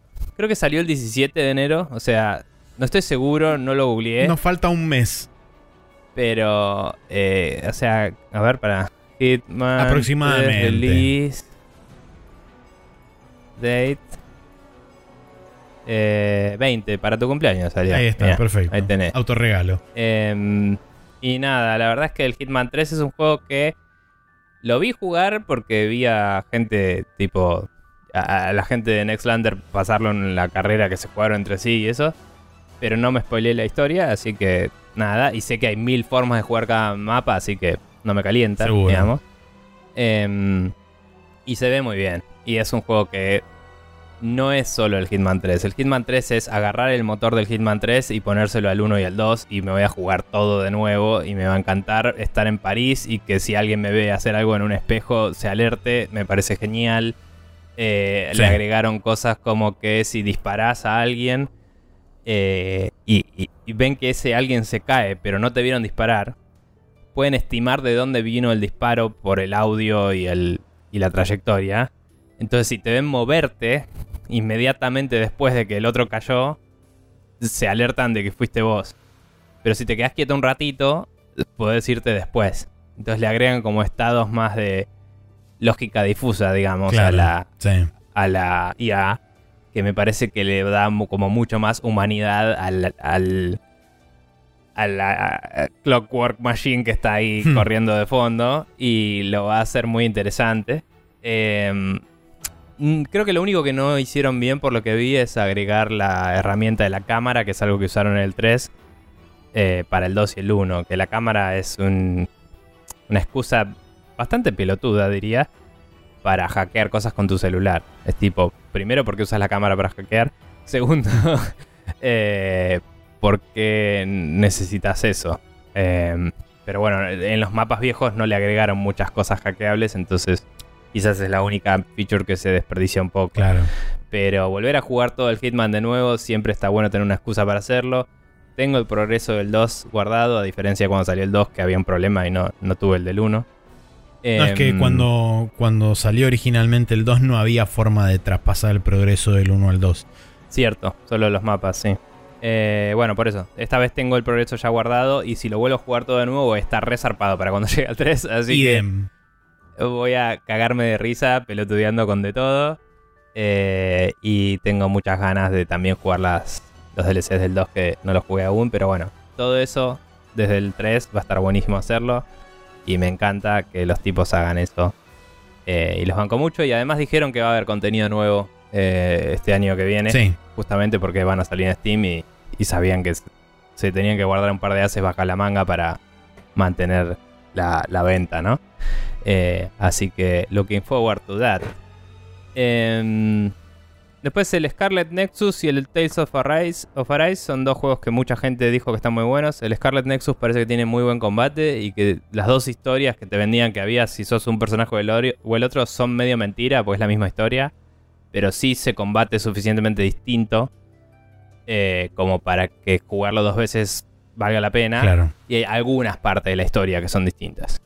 Eh, uno como es más caster y otro es más de combate melee, digamos. Eh, y el Tales of Arise, eh, escuché muy buenas cosas sueltas. No- ahora no se me ocurre nada, no sé si tenés algo para comentar al respecto, Sí. pero parece que la historia está muy buena. Lo que, sí, lo que yo escuché es que la historia principalmente está muy buena, que es una suerte de, de borrón y cuenta nueva en lo que respecta al sistema de combate con, eh, con referencia a, a Tales anteriores. El cast de personajes aparentemente es muy bueno también, cosa que venían medio como siendo hit and miss los últimos Tales con respecto al cast de personajes que tenés en la party. Este, Y en que en líneas generales es, es un muy buen juego y que es grande. Era grande. claro. Em, pregunta, paréntesis, nada que ver con nada. ¿Nunca se te ocurrió jugar al Tales of Fantasia? Que es el de SNES. No, No, sinceramente no. mm, Por ninguna razón en particular, porque podría haberlo hecho, sí. Vi algunos videos sueltos y screenshots y se ve zarpado. Onda, eh, se ve muy interesante. Es como que el sistema de combate era medio de acción, pero visto de costado. Es una elección medio interesante. Eh, como que corres en un pasillo y te pegas para los costados medio Sí. beat'em up casi. Chusmealo. Sí, no, lo, lo voy a, O lo voy a si- chusmear. Si querés te presto mi Super Famicom y el cartucho que lo tengo en japonés. pero, pero bueno. Eh, nada. Eh, no, no lo jugué todavía, pero ahí está. Em, bien. Después anoté el Shin Megami Tensei, que también eh, dicen que es super hardcore. Sí. Eh, se ve muy interesante. Eh, sí está mucho más enfocado en las mecánicas que en la historia, parece. Dicen que la historia está buena, pero que está separada por mucho tiempo de gameplay. Sí. Entonces tenés que estar dispuesto a tener peleas y, y random encounters y que ese sea el juego que querés jugar, digamos. Sí. Pero si uno quiere jugar un JRPG clásico hecho y derecho, parece ser una muy buena opción. Y eh, está particularmente bien optimizado en la Switch, parece. O sea, no tiene el mejor framerate del mundo, pero ese fue su plataforma target y es un juego que está muy lindo para estar en la Switch. Y está aparentemente muy bien armado. Sí. Eh, así que nada. Em, bien. Y después vos yo- anotaste claramente un juego que no sé por qué no se me había ocurrido anotarlo. Sí, pero bueno. eh, y yo anoté el Monster Hunter Rise, que es la última adición de la franquicia de Monster Hunter, que salió por el momento exclusivamente para Switch, pero ya tiene fecha confirmada para salir también en PC. Eh, por los comentarios que yo escuché, es un muy buen Monster Hunter para primerizos también, o inclusive para la gente que arrancó con World y para que quiere experimentar una versión entre comillas un poco más clásica del formato típico de Monster Hunter, dado que tiene, por ejemplo, la división entre Quest Single Player y Quest Multiplayer, cosa que World no tiene. Eh, entonces te permite hacer las Quest Single Player por tu cuenta dentro de lo que es la, la, la aldea esta que se llama Kamura, que es la nueva locación. Y después podés ir a lo que es el Gathering Hall y hacer todas las quests multiplayer con múltiples personas y qué sé yo. Aparentemente le agregaron bastante más este, facilidades a la hora de poder conectarse con otras personas. No es tenés que andar este, haciendo malabares, la, la parabólica humana y ese tipo de cosas. Es bastante más directo todo. Em, y eh, por lo que escuché, eh, como dije, bueno, es un buen onboarding porque las quests single player de la parte de la aldea son bastante más accesibles y es como que no, no te digo que están súper bien tutorializados todos porque es, un, es una falencia grave de Monster Hunter el hecho de no tutorializar bien las cosas. Pero que dentro de lo que es dentro de lo que es son Monster más Hunter narrativas, digamos, más son- una curva de aprendizaje Exactamente, son una curva de aprendizaje donde Mm. te muestras en medio como un pantallazo general de lo- los tipos de monstruos que vas a ver en el resto del juego. Las armaduras, más o menos, los tipos de skills que tienen, los tipos de armas y bla bla bla, y como el crafteo y qué sé yo y bla. Así que aparentemente, Cabe destacar que el 12 de enero sale. sí, en PC. 12 de enero sale en PC. Bien. Eh, nada, sí, el Monster Hunter Rise podría ser. eh, o sea. Porque sale el Hitman y eso no lo quiero jugar ahora. Pero podría ser un, un- Podría ser que vuelva al Monster Hunter con ese. Porque me da una paja importante volver a cualquiera de los que ya tengo. Y me pasa con cada Monster Hunter. Así que es un problema. Pero es como que es más fácil empezar de nuevo siempre. Entonces decís, bueno, empiezo de nuevo con el nuevo. En vez de volver a empezar uno que ya empecé. Pero bueno, no sé. Em, bien. Esos fueron todos juegos recomendables que tenemos, pero tenemos los GOTY separados acá en listas de tres, sin un orden particular. Eh, aunque eh, a quien engañamos, el juego del año es el Lost Judgment y lo sabemos todos. Sí. Eh, pero bueno, em, vamos a hablar del que quieras vos, porque técnicamente vos estás, estás conduciendo este programa. Sí, pero- eh, voy a arrancar mencionando uno que vos ya mencionaste este, anteriormente. Uno de mis tres juegos en la lista es el Nier Replicant versión 1.22474487 de 139. Principalmente porque justamente como dijo Nico, yo, a pesar de que esta es una suerte de remake barra reimagining, lo que sea, no es reimagining porque es esencialmente Es igual. el remake. Es, una, es un Mm. remake. Eh, yo cuando jugué originalmente el Nier a principio de 2017, antes de jugar el Nier Automata. Si hubiera podido eh, seleccionarlo como juego del año, junto con el Nier Automata, lo hubiera hecho y hubieran sido dos de los tres juegos del año de 2017 para mí. Eh, a Mm. ese nivel de apreciación lo tengo yo particularmente a este juego. Retiene absolutamente todo lo que tiene el juego original. Eh, inclusive con las mejoras de combate y, y demás. Me parece que lo, lo enaltecen aún más eh, con respecto a la versión original. Creo que solamente se beneficia el juego con los cambios que le hicieron. Eh, eh, me gustó también el hecho de que respetaran mucho todo lo que es la paleta de colores en general del juego. Y a mí personalmente me parece correcta la decisión de haber modificado los personajes para acercarlos más al estilo estético y de... Y de... ¿Cómo se llama ¿Y esto? moral? No, al, al estilo estético y, ¿cómo se llama esto? Así, cuando. eh, estilizado de los personajes de. Autómata. Eh, dado que están Sí. dentro de un mismo universo, porque si no iba, iba a generar, me da la impresión, un, un choque bastante marcado de. o iba a generar fricción con respecto a los personajes de este Mm. juego versus los personajes del otro. Y me gustó Bueno, creo que se muchísimo. parecen un poco más a su a su arte conceptual También. original También. también. El tema es que por ahí era un limitante de gráficos y que acá había llegado la versión con Papa Nier, que era También, sí. retryhardero el chavo. sí. Pero bueno. Eh, Y con respecto a- al, al ending extra que le agregaron exclusivamente a esta nueva versión, me encantó. Eh, Mm. Es un ending que ah, se lo dieron al personaje que quizás menos protagonismo había tenido durante el juego original y más había quedado colgado en determinado punto. Mm. Eh, y me pareció súper eh, correcto haber elegido ese personaje como bueno que vamos a hacer algo con este personaje y el cierre Sí. de eso está fantástico y me encantó y está buenísimo todo y aguante el soundtrack y está todo genial Está muy bien. Sí, el soundtrack también se fue a la chota, zarpado. Em, pero bueno, sí. Eh, por mi parte, el juego que podría intercambiarse con el The Ascent de la lista que tengo yo, eh, pero que me parece que va un poquito arriba porque además de que el single player es muy divertido, está el multiplayer que también está muy divertido, es el Halo Infinite. Y la verdad es que eh, es muy divertido dar vueltas por ese anillo del orto con el, con el gancho y hacer las tuyas. Es muy bueno. Eh, lo único que me parece que sufre un poco es lo que mencionaba eh, en el capítulo que grabamos ayer, que es que el...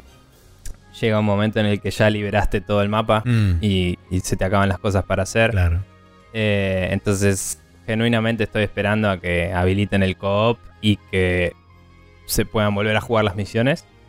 Y cuando llegue ese momento, con suerte, yo voy, voy a haber jugado los otros Halos con los chicos de la logia, así que capaz que, que puedo revisitarlo después de haber pasado por todo eso, ¿no? Em, y disfrutarlo un poco más, eh, eh, de una forma más caótica todavía y más divertida. claro sí Eh, y nada, aprendí a apreciar bastante eh, lo, lo que 343 hizo con el Halo, ¿no? Porque, de nuevo, son dos compañías distintas, es difícil evaluar. No te puedo decir, ah, no, el lore del Halo está buenísimo, no tengo idea. Mm. Es tipo, esta parte me está- parece que está bien hecho claro y que no me jodió tanto como me pasaba con el Destiny y me pasó un poquito con el Halo 1 de que todo fuera artículo sustantivo en la facción, digamos. sí Eh, que, que me parece que ya estamos un poco grandes para eso, pero pero realmente eh, muy muy divertido, muy recomendable. Eh, el barrier of entry es muy bajo entre que el multiplayer es gratis y que la campaña está en Game Pass. Eh, se pagan un mes de Game Pass y lo juegan. Y un mes de Game Pass puede estar como 49 pesos si agarras la oferta esa que está cada tanto. sí Así que me parece que vale mucho la pena considerarlo. Em, así que nada, eh, Halo Infinite está ahí en mi lista. Bien, de- el de segundo juego de mi lista es un juego que a mí me sorprendió mucho, lo mucho que me gustó, eh, porque la verdad que no lo veía venir, a pesar de que visualmente me había atraído de primera instancia, fue como... Lo, lo empecé a jugar y dije, vamos a ver qué onda. Estoy hablando del The Legend of Tianding, Un juego que vos me habías recomendado en su momento. Me dijiste, che, fíjate qué onda este juego. Que no me acuerdo si salió en un Guerrilla Collective o algo de eso. Sí, estaba en el Guerrilla Collective. Este, me dijiste, che, mira qué onda esto. Lo miré y dije, wow, qué bien que se ve, qué lindo. Y medio como que ahí quedó y lo archivé. Cuando llegó el momento en que salió el juego, dije, a ver qué onda esto. Encima, corre con la ventaja de que estaba barato en Steam. Lo compré y la verdad, debo decir que me encantó de punta a punta. No tengo prácticamente ninguna queja negativa con respecto al juego. Eh, una sola, muy, muy, muy, muy pequeña, que personalmente creo que se lo voy a atribuir a un bug. Que fue que no pude terminar una side quest en particular. Sí, pero como dije, lo voy a atribuir a un bug. Al final nunca me terminé fijando si, si lo resolvieron con un, con un, eventual parche que salió después de que terminé el mm. juego o no. Eh, pero la verdad, súper, súper, súper conforme con el juego.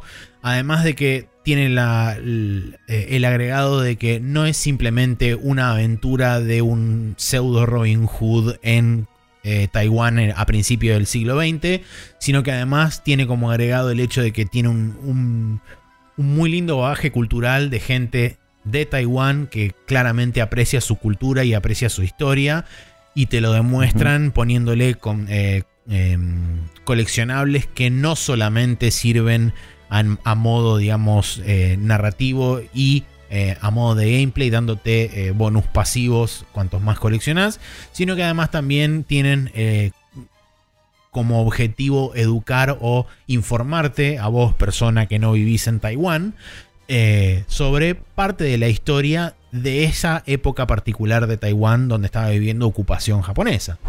Eh, la verdad que estoy súper feliz con ese juego porque me gustó, me gustó mucho el combate, como, como conté en su momento. Es súper simple pero recontra efectivo y te permite eh, maniobrar a través de los enemigos de forma súper fluida, la respuesta es prácticamente inmediata, no tenés input lag, no tenés nada, o sea, vos querés ejecutar algo y el, único impedimento es si tus dedos pueden hacerlo o no.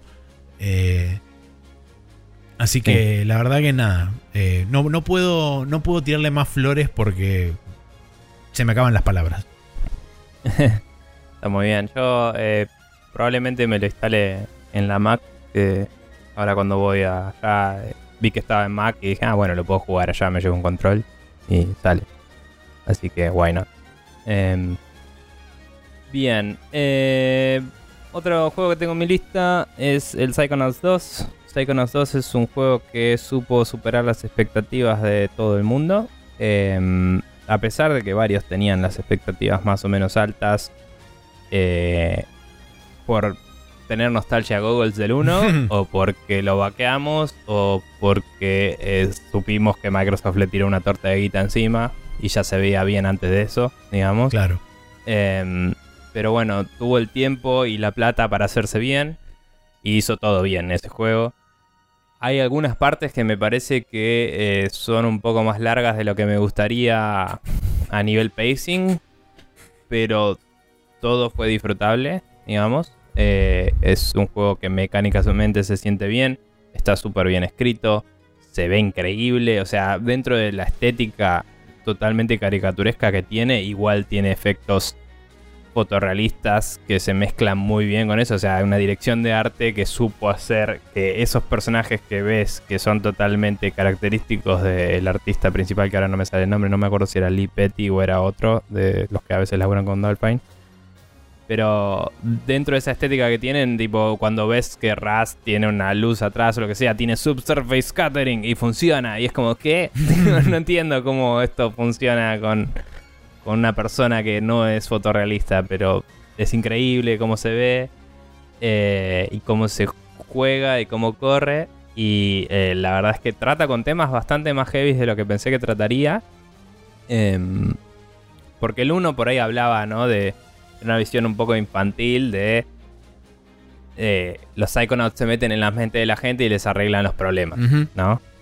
Y el 2 es medio revisionista y dice, che, los Psychonauts mm, tienen que dejar de jugar con las mentes de la gente y tienen que ayudar a la gente a que se arregle a sí misma. Entonces como que cambia el mensaje y, y, lo reconoce y te habla de la historia de los Psychonauts y cómo la cagaron por hacer eso en, el tiempo.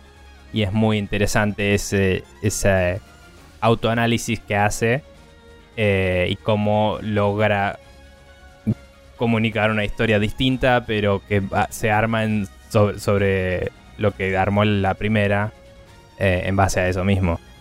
Eh, la verdad que es muy copado lo que hace y, y me dejó muy satisfecho todo hasta el final. Quizás la única, la única cosa que estuvo medio chota es literalmente la cinemática final corta y de golpe eh, ya está. Y, estás ahí en el mundo. Y es como que no hay una mini transición de tipo al otro día y es todo lo que necesitaba. ¿Me entendés? Pero. Pero. Qué, buen juego. Lo disfruté de principio a fin. Eh, es largo, es, eh, está muy pulido y es muy divertido. Y, nada, la verdad que está buenísimo. Sí. Así que Bien, y por último tenemos obviamente el juego que ya mencionó Nico antes, los Judgment en ambas listas. Lo dejamos para el final porque obviamente como teníamos los dos el mismo juego dijimos, bueno, comentémoslo a la par. Personalmente eh, creo que es el juego o uno de los juegos de Goto Studio que me dio la impresión que fue el, el más crítico con respecto a tanto Judgment como los Judgment son juegos que son particularmente críticos con determinados sectores de la sociedad japonesa, lo cual en Yakuza empezaron a explorar a partir del 4 o 5, pero mm. Hicieron mucho más hincapié y es como que está mucho más arraigada la historia y la narrativa y los problemas que suceden y de, los cuales, digamos, se desprenden los conflictos en Judgment y en los Judgment con respecto a la sociedad japonesa y la razón por la cual la sociedad japonesa es como es. Eh, es más, digamos que es mucho más... Eh, suena reduccionista, pero es más fácil criticar a la sociedad cuando estás en un rol dentro de ella. Sí. Porque los Yakuza eh, viven en un mundo aparte. Sí, son medio parias. Y es como que era un análisis distinto y era la, crítica social era demostrar que eh, los Yakuza tenían un rol en la sociedad y nadie decía nada al respecto. Y esa era toda la crítica. Pero acá es como que en este juego mismo reconocen eso y como que el faltante de los Yakuza trajo otros crímenes desorganizados y que mientras la policía no puede hacer nada y que la ley es toda una mierda y es como todo muy interesante. Sí, tal cual. Y, y es un análisis mucho más eh, multidimensional, si querés. Sí, eh, coincido. Y la escritura, la verdad que viene elevándose juego a juego de esta gente. Sí, toca, em, toca aristas muy sensibles, como todo el tema de lo que es el bullying y este y lo mm. que puede llevar el, bullying severo dentro de escuelas y qué sé yo, y cómo dentro de las escuelas también se eh, maneja, se hacen manejos o se ocultan o por temas de de, ¿cómo se llama esto? Em, de favoritismo hacia determinadas personas o por el simple hecho de que como es de renombre no puede tener una mancha en el currículum del colegio y qué sé yo y todo ese tejimaneje y demás que seguramente ocurre también en todas partes del mundo pero dentro de la sociedad japonesa me parece que es aún más pronunciado por el hecho de cómo es la sociedad japonesa en sí eh, de tan perseguida por la excelencia y qué sé yo también toca temas así que suenan medio arbitrarios, como que es mala idea usar la plata de gente de retiro para invertir en la bolsa de valores, ¿no? ¿Quién haría eso?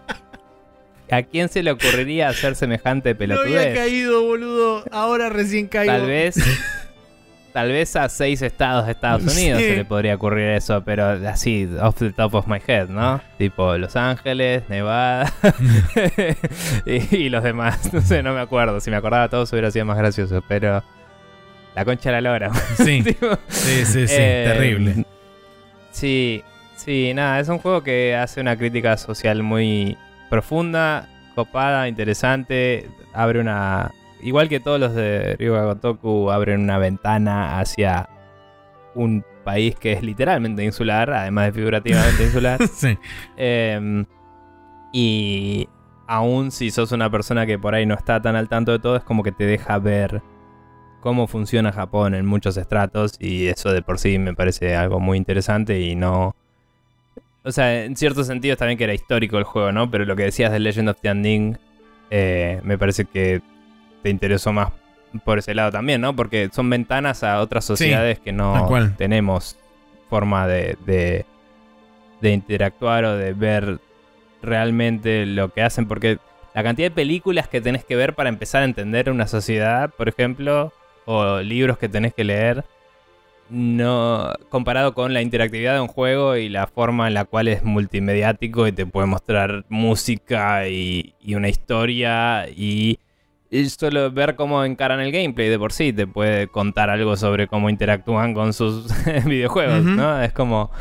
Y, y nada, la verdad es que cada uno de estos juegos hace como una ventana a estas sociedades y, y el Lost Judgment es claramente el más reciente de ellos y por ende es uno de los mejor producidos y mejor escritos y es como que la verdad siguen subiendo la vara. Sí, y justamente hablando, hablando del tema del gameplay y la interacción, me parece que este juego también expande, expande en algunos lugares y me parece que focaliza en otros con diferentes variantes de éxito, porque estoy de acuerdo cuando después de haberlo terminado, estoy de acuerdo con vos en, grandes rasgos que el hecho de haber concentrado muchas de las side activities dentro de lo que era la parte de la escuela y que estén todas atadas a la escuela, es como que lo restringe un poco a la hora de decir, bueno, ok, mientras ando caminando por ahí no tengo mucho que hacer más allá de caminar por ahí. Sí, el mundo se siente un poco menos vivido que en los otros. Eh, eso es quizás el trade-off que hicieron en pos de que la escuela se sienta totalmente vivida. Tal cual. En, eh. contraparte, a mí lo que me pasó es que si bien entiendo esa postura, al yo haber interactuado bastante más con la escuela, sentí que veo como que la escuela funciona como una suerte de hub donde te mandan a diferentes lugares y te permiten también explorar diferentes regiones de la ciudad. Sí, sí, o sea, el tema es que se siente mucho más juego. Sí, sí, sí, seguro. El otro se sentía más como un mundo. Sí, se siente más orgánico versus más formulaico, si querés. Eh, también que también era medio ridículo que estaba yendo a recontra salvar el país de la mafia y en el medio un chabón está eh, encerrado afuera de su casa en pañales y decís, bueno, ok, voy a atender a este tipo un ratito y después voy a salvar el país de la mafia.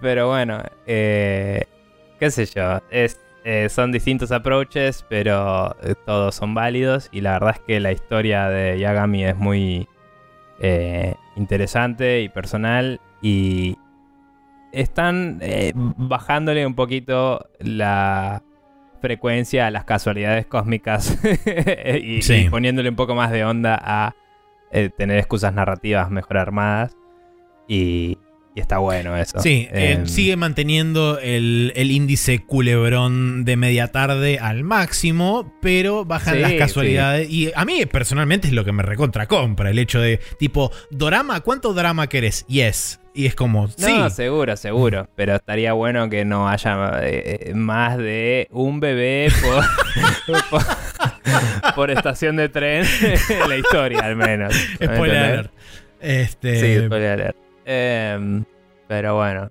eh, de otro juego, ¿no? claro, este sí, de otro juego. Pero sí, em, eh, sí. Nada, eh, los Judgment podríamos decir que es el juego del año de Spreadshot News. Ponele. Sabelo. Sí. Eh, pero eh, hay que ver, porque hay que hacer el conteo, porque mucha gente nos mandó mails. Exactamente. Y hay que eh, ver qué nos dijo cada una de esas personas. Yo voy a arrancar. Sugeriría empezar con el de Pyro, porque lo empezamos ayer y habría que terminar. Perfecto. Muy bien. Entonces, arrancando por el de Pyro, dice: Sobre los top 3 mejores juegos del año, no estuve con tantas cosas actuales, ya que el Genshin se comió mi vida, pero como lo lanzaron en noviembre del año pasado, más o menos, cuenta, ¿no? Eh, sí. No. Pero no importa. Ponele. Entonces, es tu mail, claro, tal cual. Entonces, si no contáramos al Genshin para el top, la cosa sería Metroid Dread, juegazo mal, que si bien no es muy Vania, entre, entre comillas, y la banda sonora es medio la nada misma, no para de sorprenderme con lo bien que están, con lo bien que están hechos los diseños de niveles y cómo se mueve Samus. Forza Horizon 5, eh, puede que sea igual que los anteriores, ponele, pero es el primer Forza que juego y es divertido como un Tony Hawk y se, Tony Hack puso, quiero aclarar. Este, puso Tony con dos Ns y Hack H-A-C-K. Sí. Está bien. Eh, y se ve del recontra carajo. Los menús y todo lo que sea online sí está medio en la lona. pero cuando te podés Sí. este, divertir nomás yendo por la vida rompiendo todo México y, en, y que una latina de Hollywood te lo festeja, la terminás pasando bien. Sí, que te festejen todo, me da un toque de paja, pero es cierto que es muy divertido dar vueltas por ahí. Sí. Nunca lo dije, pero el online nunca anduvo, Maxi. No anda. Aparentemente hay un problema que no anda en Argentina como región. Ah, bien. Onda, te, te dropea cada dos segundos. Ok. Te reconectás, te dropea de nuevo. Es como listo, jugar offline, no me rompas las bolas. Ok, bien. Y tercero Mm. puso The Artful Escape. Inaudito que este juego no tenga, eh, aunque sea un premio. Por eso nadie cree en los Game Awards. No, no es por eso que nadie cree en los Game Awards, pero bueno. No, no es por eso. Eh, si bien es cortito y no tenés forma de perder, es una gran experiencia recomendada para todos. Muy buena banda sonora, desarrollo de personajes y sobre, un, eh, y sobre todo un diseño de imagen y fondo donde se dejaron toda la plata del universo. Bien. Eh, después el mail continúa con lo que leímos Exactamente. ayer. Así que gracias, Pairo, por el aporte. Eh, siguiendo, voy a agarrar el de Santiago Quiroga. Vamos en orden. Pará, vamos a ir en orden. De abajo para arriba. Yo Por fecha. había, mejor, había ¿no? entrado al de Fer Carrizo primero. Ah, eh, vos lo tenés marcado como el leído, por eso no lo vi. Sí. Listo. Bueno, Fer Carrizo. Fer Carrizo dice: Gotis 2021. Estimados barbudos del disparo extendido, Hmm. eh, espero que hayan tenido un gran año y los espere un plato hondo y grande en su comida de su comida navideña favorita. Eh, ¿Cuál es tu comida navideña favorita? Eh, es una buena pregunta. ¿Sabes que no sé? Eh, Es como que acá la, la comida navideña es golosinas y vitel toné. sí, Eh, un- tipo un saludo a, a Luca Ferrero. a Cosa, ¿no? A Lucas Ferrero, pero... A mí personalmente me gusta el Viteltoné, pero. A mí también. Eh, los tomates rellenos es algo que normalmente no Ah. como durante el año y que se hacen Mm. acá en casa durante Navidad, Navidades. Y es algo que está muy bien. Está bien. Eh, mi abuela hacía un pollo súper especiado, increíble. Increíble. que es el mismo pollo súper especiado, increíble que hacía cualquier día que fuera si hubiera pollo. Entonces, eh, como... Claro, eh, no es particularmente navideño, pero no faltaba, digamos. está muy bien. Eh, y después había mucha comida. Sí. Ah, y, y matambrito, ¿no? Uh, eh, sí, sí, sí, sí. Eso también sí. está muy bien. Sí, es correcto. Matambrito hacía uno con bastante eh, también especior. Así que Claro. nice. Eh, pero bueno. eh, y Vitel Toné para mí rankea relativamente alto. Pero es porque hace calor y, y es como comida fría, dame. tipo, sí. es un garrón. La Navidad en Buenos Aires, por Dios. Pero bueno. Vamos a ver si me va mejor en Tandil. Eh, bien.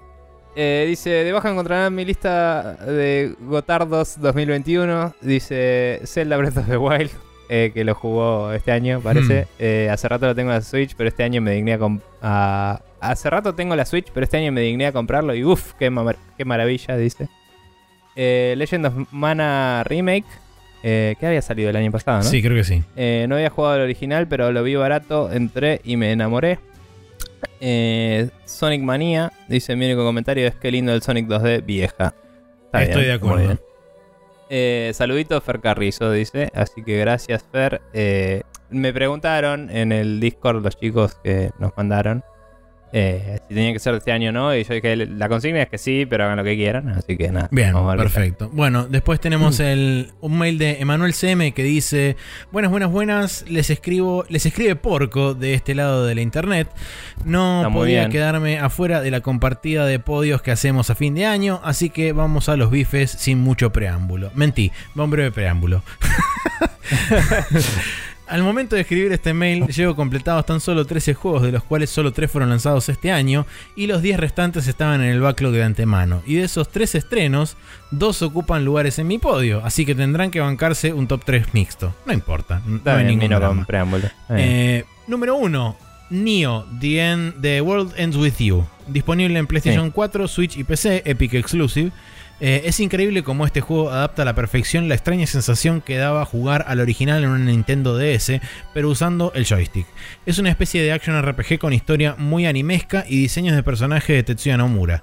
Te obliga a hacer, o sea, hay cierres por todos lados.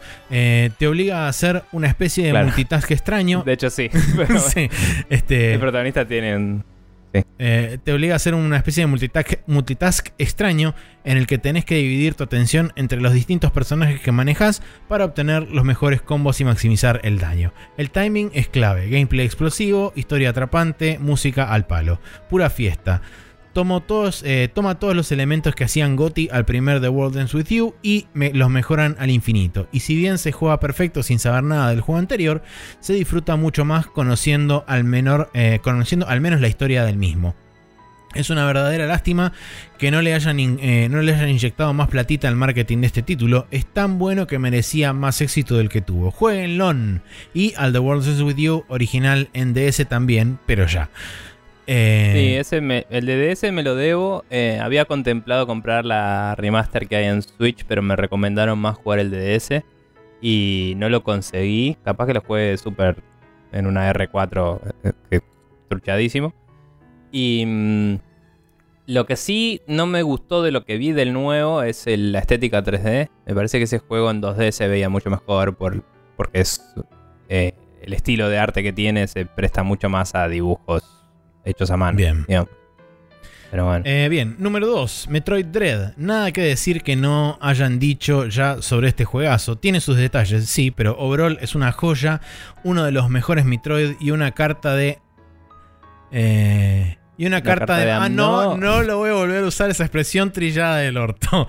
Eh, es un mimo a los fans de la saga. Lo amé con sus aciertos y errores. Punto. Y número 3, Final Fantasy VII eh, Remake, que pongámosle eh, para este, acercarlo más al año 2021, digamos que es el Intergrade, pero no. pero él no, se estaba quejando de que el Intergrade no sale en Play 4, así que claramente no es. bueno, perfecto, no es. le entré recién este año y fue mi primer juego en una consola de sobremesa desde la Play 2. En el medio, solo indies, emuladores y consolas portátiles, todo lo de gráficos eh, magros. Lo jugué en paralelo al Final Fantasy VII original, que era el último Final Fantasy clásico, del 1 al 12 más Tactics, que nunca había jugado. Tal vez ah, es el Final Fantasy. Eh, sí, es el Final Fantasy dentro mío. Eh, el Final Fantasy fan dentro mío que dice esto. Ah. Pero qué juego del recontra carajo. Al igual que el Metroid tiene sus fallas y aciertos, pero no estoy acá para hacer un análisis objetivo de la expresión artística contenida dentro de la obra y sus implicancias en nuestra sociedad. Estoy acá para compartir la lista de juegos que no pude soltar una vez que agarré el joystick porque desencadenaron una explosión de dopamina incontrolable en mi sistema nervioso central. Está muy bien. Eh, aprovecho este espacio publicitario cedido por la Comisión Nacional Electoral de los Jueguitos para chivear que en mi Twitter, arroba porco-blue, hago un hilo de todo lo que voy jugando con una breve review hace ya dos años por si les interesa chusmear. Ah, pensaron que iba a meter el chivo de la logia. sí, podrías haberlo hecho también. Eh, después, eh, pues ahora que lo pienso mejor, técnicamente eso fue un chivo de la logia, sí. Eh, no robo más tiempo, gracias por otro año de incontables horas de entretenimiento y por ser una de las inspiraciones para tantos nuevos proyectos podcastiles que han surgido en pandemia. Saludos, la radio está buenísima. Long live de Holly Barbas, Porco. Muchas gracias, Porco, querido.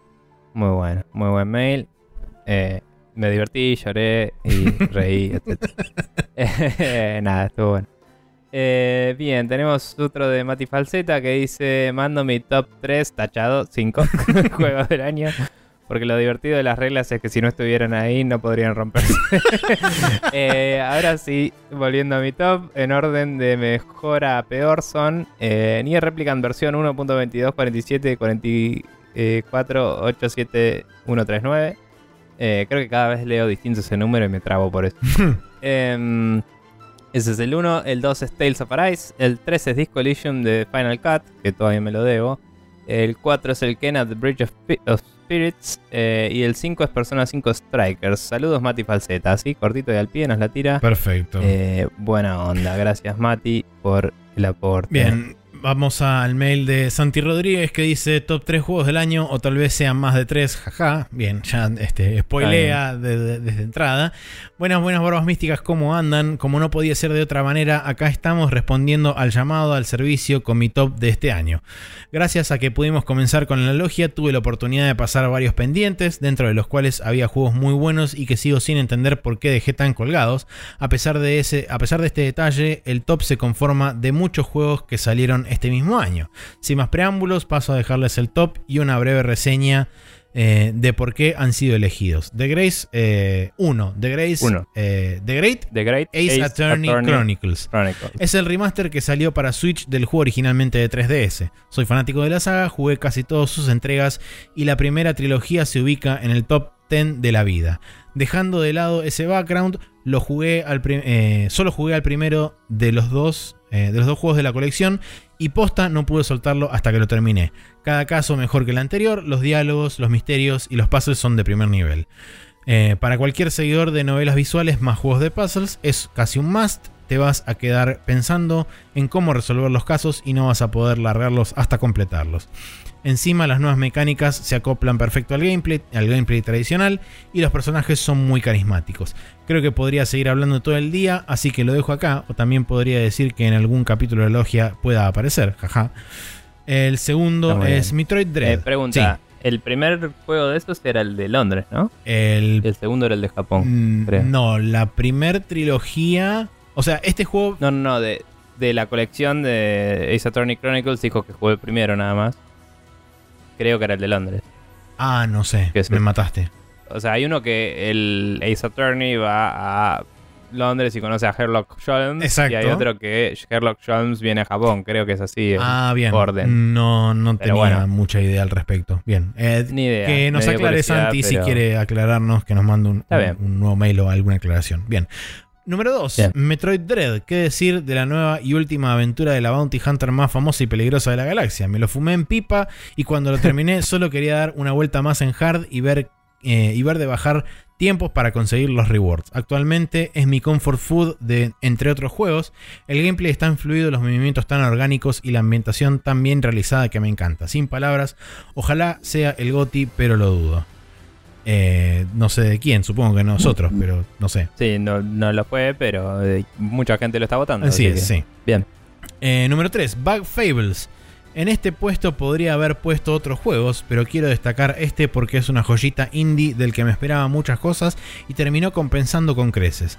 Una secuela hecha y derecha de los clásicos Paper Mario con, con elementos cuál es. RPGs bien distinguidos, combate por turnos Mm. con sistema ágil, una trama atrapante que va revelando la relación de los bichos con ese mundo y todo lo que puede, eh, y todo lo que puede haber más allá, una banda sonora digna para un proyecto de este calibre y tantas cosas más que no quiero explayarme tanto. Si gustan de este tipo de juegos es un must. Y ahora sí, cierro este breve entre comillas correo deseándoles un gran cierre de año, un mejor comienzo de 2022 y que nos encuentre disfrutando del contenido que solo Spreadshot News trae a la mesa. Saludos y muchas gracias como siempre, Barbas Muchas gracias, Santi. Muchas gracias, Santi.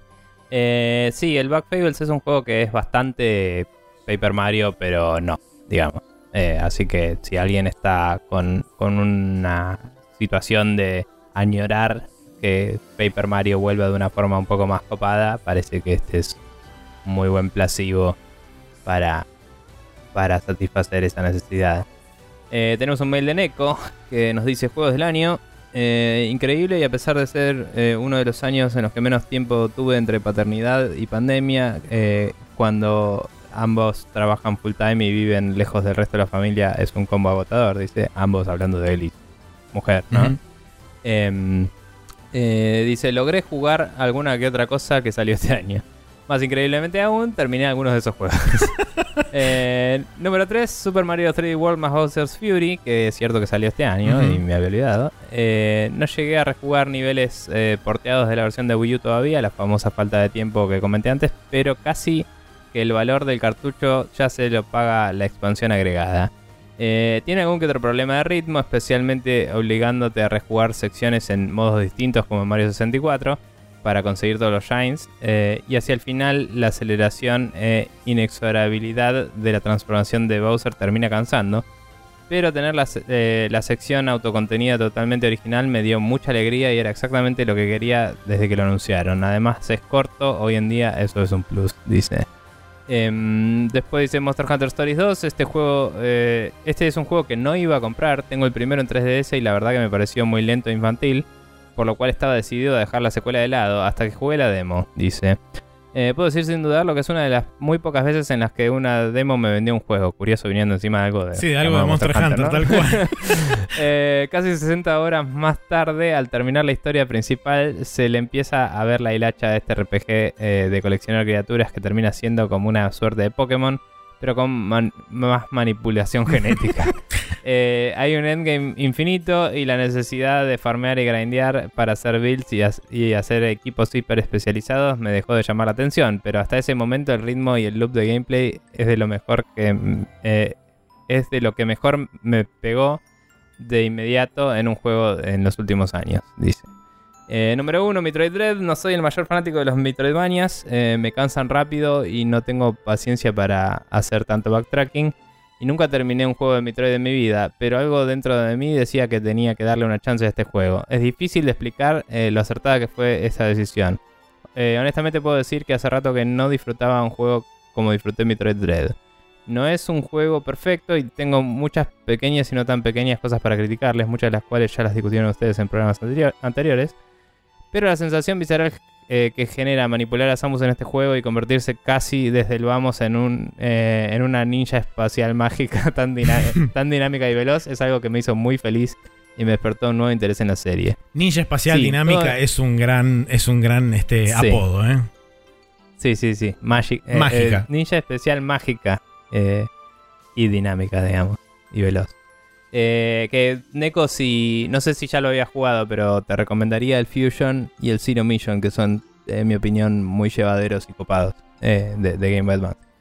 Em, dice sí todo Nintendo, pero hoy en, eh, día, pero hoy el día si no está en Switch, el alcance sobre la mesa de luz para, el alcance sobre la mesa de luz para, al alcance.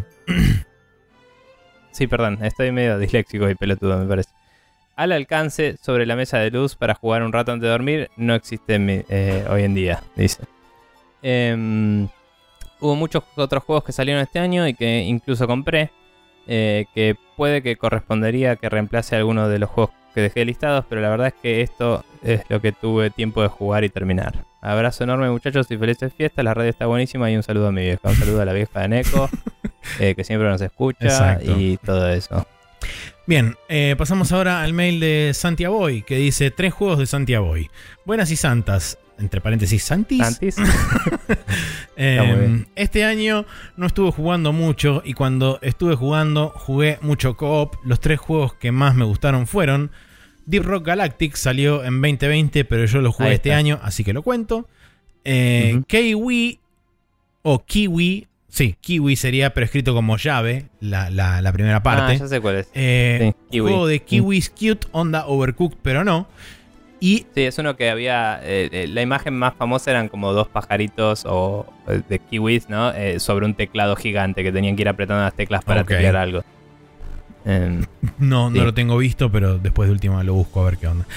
Y por último, el Operation Tango. Coop asimétrico donde hay un agente operativo y un hacker que ofrece soporte remoto. ¿No era este? que hablamos la otra vez? Capaz, que es este. Lo voy a buscar. Fíjate. Eh, Deep Rock Galactic es de 1 a 4 jugadores y los otros son para jugar de a 2. Saludos y feliz Navibla, Santi. Muchas gracias, Santi. A ver, dame un segundo. Operation. Operation Tango. Eh, no, este es uno nuevo que salió, ahora ya sé cuál es. Ok. Em, sí, no, no me acuerdo cuál era el otro, pero... Voilà. Algún día tendremos que volver a jugar algo en COP, tal vez. Eh, bien, después tenemos un mail de Jorge Peret, alias Hardcore2K, em, que nos dice, buenas barbas queridos, les paso mis goti, mis goti del año eh, con una particularidad em, una lista son juegos eh, lanzados en 2021 y otros juegos que jugué este año, así que nos mandó dos listas. Muy bien. La primera dice Gotti es 2021, primero Deathloop, segundo Halo Infinite, no puedo creer que me divierta tanto jugar multiplayer cuando los odio, dice. Mira vos. Y tres Narita Boy. Narita Boy. me acuerdo que decía así el trail.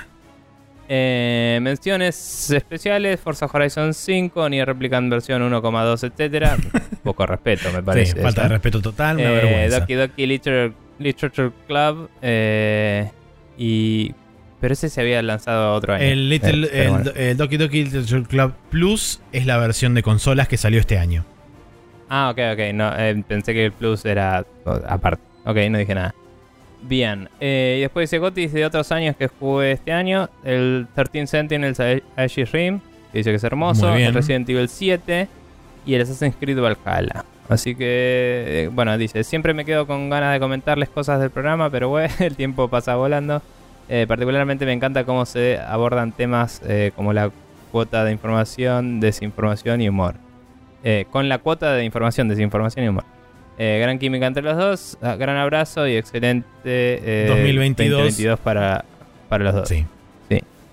Eh, así que eso, Jorge Pérez. Muy bien. Gracias, Jorge. Muchas gracias. Jorge. Eh, ahora tenemos el mail de Ramiro que dice: Jueguillos del año, buenas barbas. Acá Ramiro Mancebo, alias eh, Talarion en el servidor. Fiel compañero Sí. de. Fiel compañero espartano, Espartano. de Nico en nuestras andanzas del Halo Infinite y también fiel escucha del podcast desde hace años, aunque no suelo interactuar mucho. Tras lo comentado en el episodio 484 sobre los juegos del año, les acerco un poco lo que estuve jugando yo. Como sabrán, tengo un podcast en el que básicamente me dedico a hablar de jueguitos pendientes de años anteriores, así que es difícil encontrarme jugando estrenos, pero este año gracias a Game Pass pude mantenerme un poco más actualizado que de costumbre, así que voy a ir con eh, voy a ir a lo seguro y decir, número 1, Forza Horizon 5 me pareció un arcade muy divertido y a diferencia de otros que quizás notaron una fórmula un tanto repetitiva a esta altura, que lo entendería, yo nunca había jugado un Forza Horizon, así que esto fue una experiencia nueva para mí. Y debo decir que me encantó, a pesar de algunos temitas con el online, le metí muchas horas y creo que es la, eh, la experiencia mundo abierto de carreras definitiva, aunque si siguen repitiendo la fórmula va a empezar a cansar.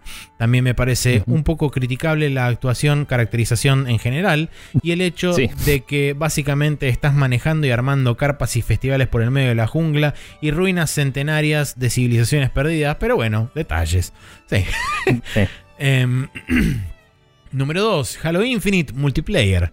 Haciendo honor a mi podcast, tengo toda la saga original en mi backlog, algo que ya estuvimos hablando con Nico, y por lo tanto no me, eh, no me adentré en la campaña, pero debo decir que el multiplayer me pareció divertidísimo. Jugarlo en equipo le da un plus, pero incluso solo la experiencia está buena.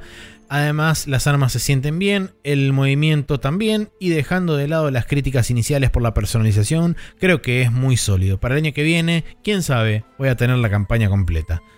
Eh, número 3, para bajar un poco el tono, invoco al Unpacking, un indie muy entretenido que cuenta la historia de una persona en base a sus mudanzas. Es cortito, pero se siente bien jugarlo. Acá podría poner eh, eh, Age of Empires Un Age of 4. Empires 4. Eh, pero la realidad es que no lo jugué tanto como querría y siento que está bueno eh, poner algo que contraste un poco más con los tanques de arriba. Está bien. Hoy que no haya salido en la misma Justo. semana. sí, también. Pero bueno. Eh, más allá de eso, tengo el Resident Evil Village esperando, que quizás lo juegue antes del 31. Y para ello, durante este año, eh, jugué todos los otros Resident Evil, como estuve comentando en la logia. Creo que fue. eh, creo que por afuera de eso no hay mucho más. El resto que jugué fue todo anterior o juegos de management barra estrategia que vienen desde hace años dando vueltas. Antes de irme les agradezco por todo el contenido y las ganas que le ponen al podcast que consistentemente rankea primero en mis, eh, en mis minutos escuchados en Podcast Addict. Nico, te cruzo en el Fireteam y Maxi, espero cruzarte en algún momento en otro lado. Veremos, difícil porque no juego cosas multiplayer en líneas generales, eh, pero quizás nos cruzamos en persona, en alguna parte del mundo, nunca se sabe. Eh, un gran abrazo y felices fiestas, muchas gracias Ramiro y felices fiestas para vos también. Bien. Queda el. Ahora sí, el mail de Santi Quiroga, que es el más reciente que tenemos. Dice: Buenas, salgo un poco de las sombras y del 2012 en SSN Rewatch, que es el- ese que nos viene escuchando eh, los capítulos del principio. Para comentar mis juegos del año, dice: No jugué tantos eh, juegos que hayan salido en este año, pero de los que jugué, los que más me gustaron fueron de menos gustado a más gustado, dice. Número 3, Hitman 3. Número 2, Ratchet and Clank Rift Apart. Que igual no es del año pasado, No, Rista Aparte es de Pues este de- año, es de la Play 5. Pero el Play 5 salió el año pasado. Sí, pero solamente había salido Demon Souls el año pasado. Qué triste. Pensé que era el lanzamiento también, no me acordaba. Eh, y número 1, Resident Evil Village. Eh, menciones especiales, Mass Effect 1 y 2 que eh, llegué a jugar en los remasters. dejaré el 3 para el año que viene. Y el segundo DLC, DLC del Doom Eternal, dice. Eh, un abrazo chicos, sigan así que están haciendo un podcast excelente. Muchas gracias, Santi. Muchas gracias a Eh, todos los que nos mandaron un sí. mail y respondieron. De verdad, eh, creo que es la vez que más feedback hemos tenido en la historia de este podcast. Este. Y, El viejo truco de pedir feedback. Sí, eh, bueno. y de nuevo, muchísimas gracias a todos. Voy a leerlos de nuevo a Fernando Carrizo, Emanuel, Matías Falseta, Gonzalo Souto, Santiago Rodríguez, Neco, eh, Santiago Boy, Gonzalo Souto. Bueno, Gonzalo Souto sí, bueno, también no, nos había mandado el, el mail de los de las películas, así que lo, lo cuento Sí, también. está en el medio. Eh, Jorge Peiret, Pairo, agradecimos ayer. Sí. eh, Ramiro Sí. Mancebo y Santi Quiroga. Muchas gracias a todos por haber respondido y mandado mails este, con sus juegos del año, hayan sido o no del año 2021. Sí. Bueno, si quieren por algún motivo seguir mandándonos mails al respecto de sus listas de juegos del año 2021 o sus recomendaciones de que hayan escuchado de otras personas o que hayan jugado de otros años también, ¿por qué no? Eh, ¿Por dónde pueden mandarnos todas esas, todas esas informaciones? Bien, nos pueden mandar a sprechonews.gmail.com como hicieron todas estas bellas personas o también pueden comentarnos en instagram.com barra donde vengo olvidándome hace dos semanas de subir fotos, pero eh, principalmente porque cuando me acuerdo de subir algo no se me ocurre qué y después me olvido de nuevo y no me vuelvo a acordar. Eh, y después si no en Twitter en arroba sprechonews y eh, si tienen alguna pregunta nos la pueden mandar a sprechonews.com barra preguntas. Eh, ya sabemos que viene en el capítulo que viene y en el otro. Y después retomamos noticias normalidad. capítulos normales. Así que si quieren hacer preguntas eh, como para temas de discusión y eso, eh, vayan mandando y los tendremos en cuenta para enero. Em, así que nada, esos son los medios de contacto. Y les agradecemos a todos ustedes, como dijimos, habernos contactado esta semana. Así es. Y así es como nos despedimos de esta main quest y nos vamos a ir a la última sección de este programa, de este capítulo, que es el Special Move.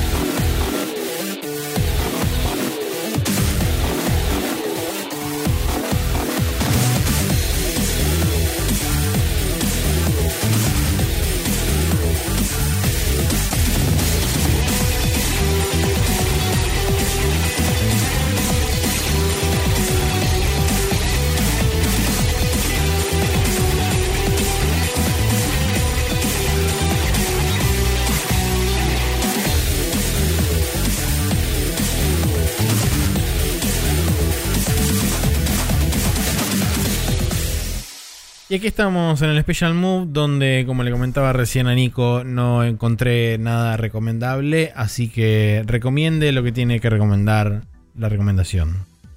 Bien, eh, el señor Lorenzo Macagi, eh, o Macagi, supongo, tal vez, eh, y su amigo Juan, cuyo apellido escapa a mi conocimiento, que tal vez es mejor a que no sepa pronunciar, eh, tienen un podcast nuevo que se llama Salados Co, como de compañía, eh, que se subtitula Anécdotas de Juegos. Eh, hasta ahora tienen dos capítulos, salen quincenalmente. Eh, el formato es medio una conversación medio libre entre ellos, pero igual, eh, por lo menos en el segundo capítulo, eh, decidieron hablar un poco de remakes y remasters. Em, y como que van. El, primero era más una introducción a qué tipo de juegos jugaban ellos y eso. Eh, y nada, me pareció llevadero, ameno, bien editado. eh, bien. bastante bien en la calidad de audio. Y, ellos como opinando sobre los juegos que les gustan. Como que lo hacen de una forma bastante articulada y copada. Eh, eh, y es medio como. eh, una barrera de entrada muy baja, ¿no? Como que es ellos hablando de los juegos que les gustan y que están jugando y, y anécdotas sobre, sobre eso. Así que nada, eh, parece bastante copado. Como, como recién empieza, es como que no tengo del todo mapeado el formato del podcast. Pero me parece que va, que va muy bien para hacer algo que recién arranca. Me parece que está muy bien armadito. Así que lo recomiendo. Salados Co. Eh, si lo buscan, está. Creo que están en Anchor. Eh, pero bueno, yo lo busqué en Podcast Addict y estaba. Así que eso. Muy bien. Eh, así que eso es lo que quería recomendar, nada más. Perfecto. Eh, pero bueno, si quieren se pueden suscribir a nuestro contenido también. Eh, estamos en spreadshotnews.com barra podcast. Ese es el, la URL que tiene nuestro feed, que pueden copiarla y pegarla en su gestor favorito y van a recibir los capítulos el día que salen. También estamos en archive.org, donde están todos los episodios subidos. Estamos en Spotify cuando Spotify quiere. Estamos en Apple Podcast, estamos en Google Play Podcast, estamos en Podcast Addict, estamos en iHeartRadio, estamos en alguno más que no me sale ahora. Eh, y en todos los lugares donde se propaga medio automáticamente y alguien hace plata a nuestra cuesta. Eh, pero bueno, eh, nada, eso. Bien. Em, así, entonces damos por concluido este episodio de Navibla. Espero que hayan tenido una feliz Navibla correspondiente. Y nos veremos para el capítulo de Año Nuevo barra fin de año. Y después nos veremos para el otro capítulo que cierra la trilogía de los capítulos de fin de año que usualmente hacemos en determinado orden que no corresponde con el anterior ni con el año siguiente. Probablemente, sí. Eh, y ya que están, díganos cuáles son sus platos favoritos de Navibla y, Me gusta. qué onda. Sí. ¿eh? Ahí va. Top 3 mejores platos de Navibla. Claro.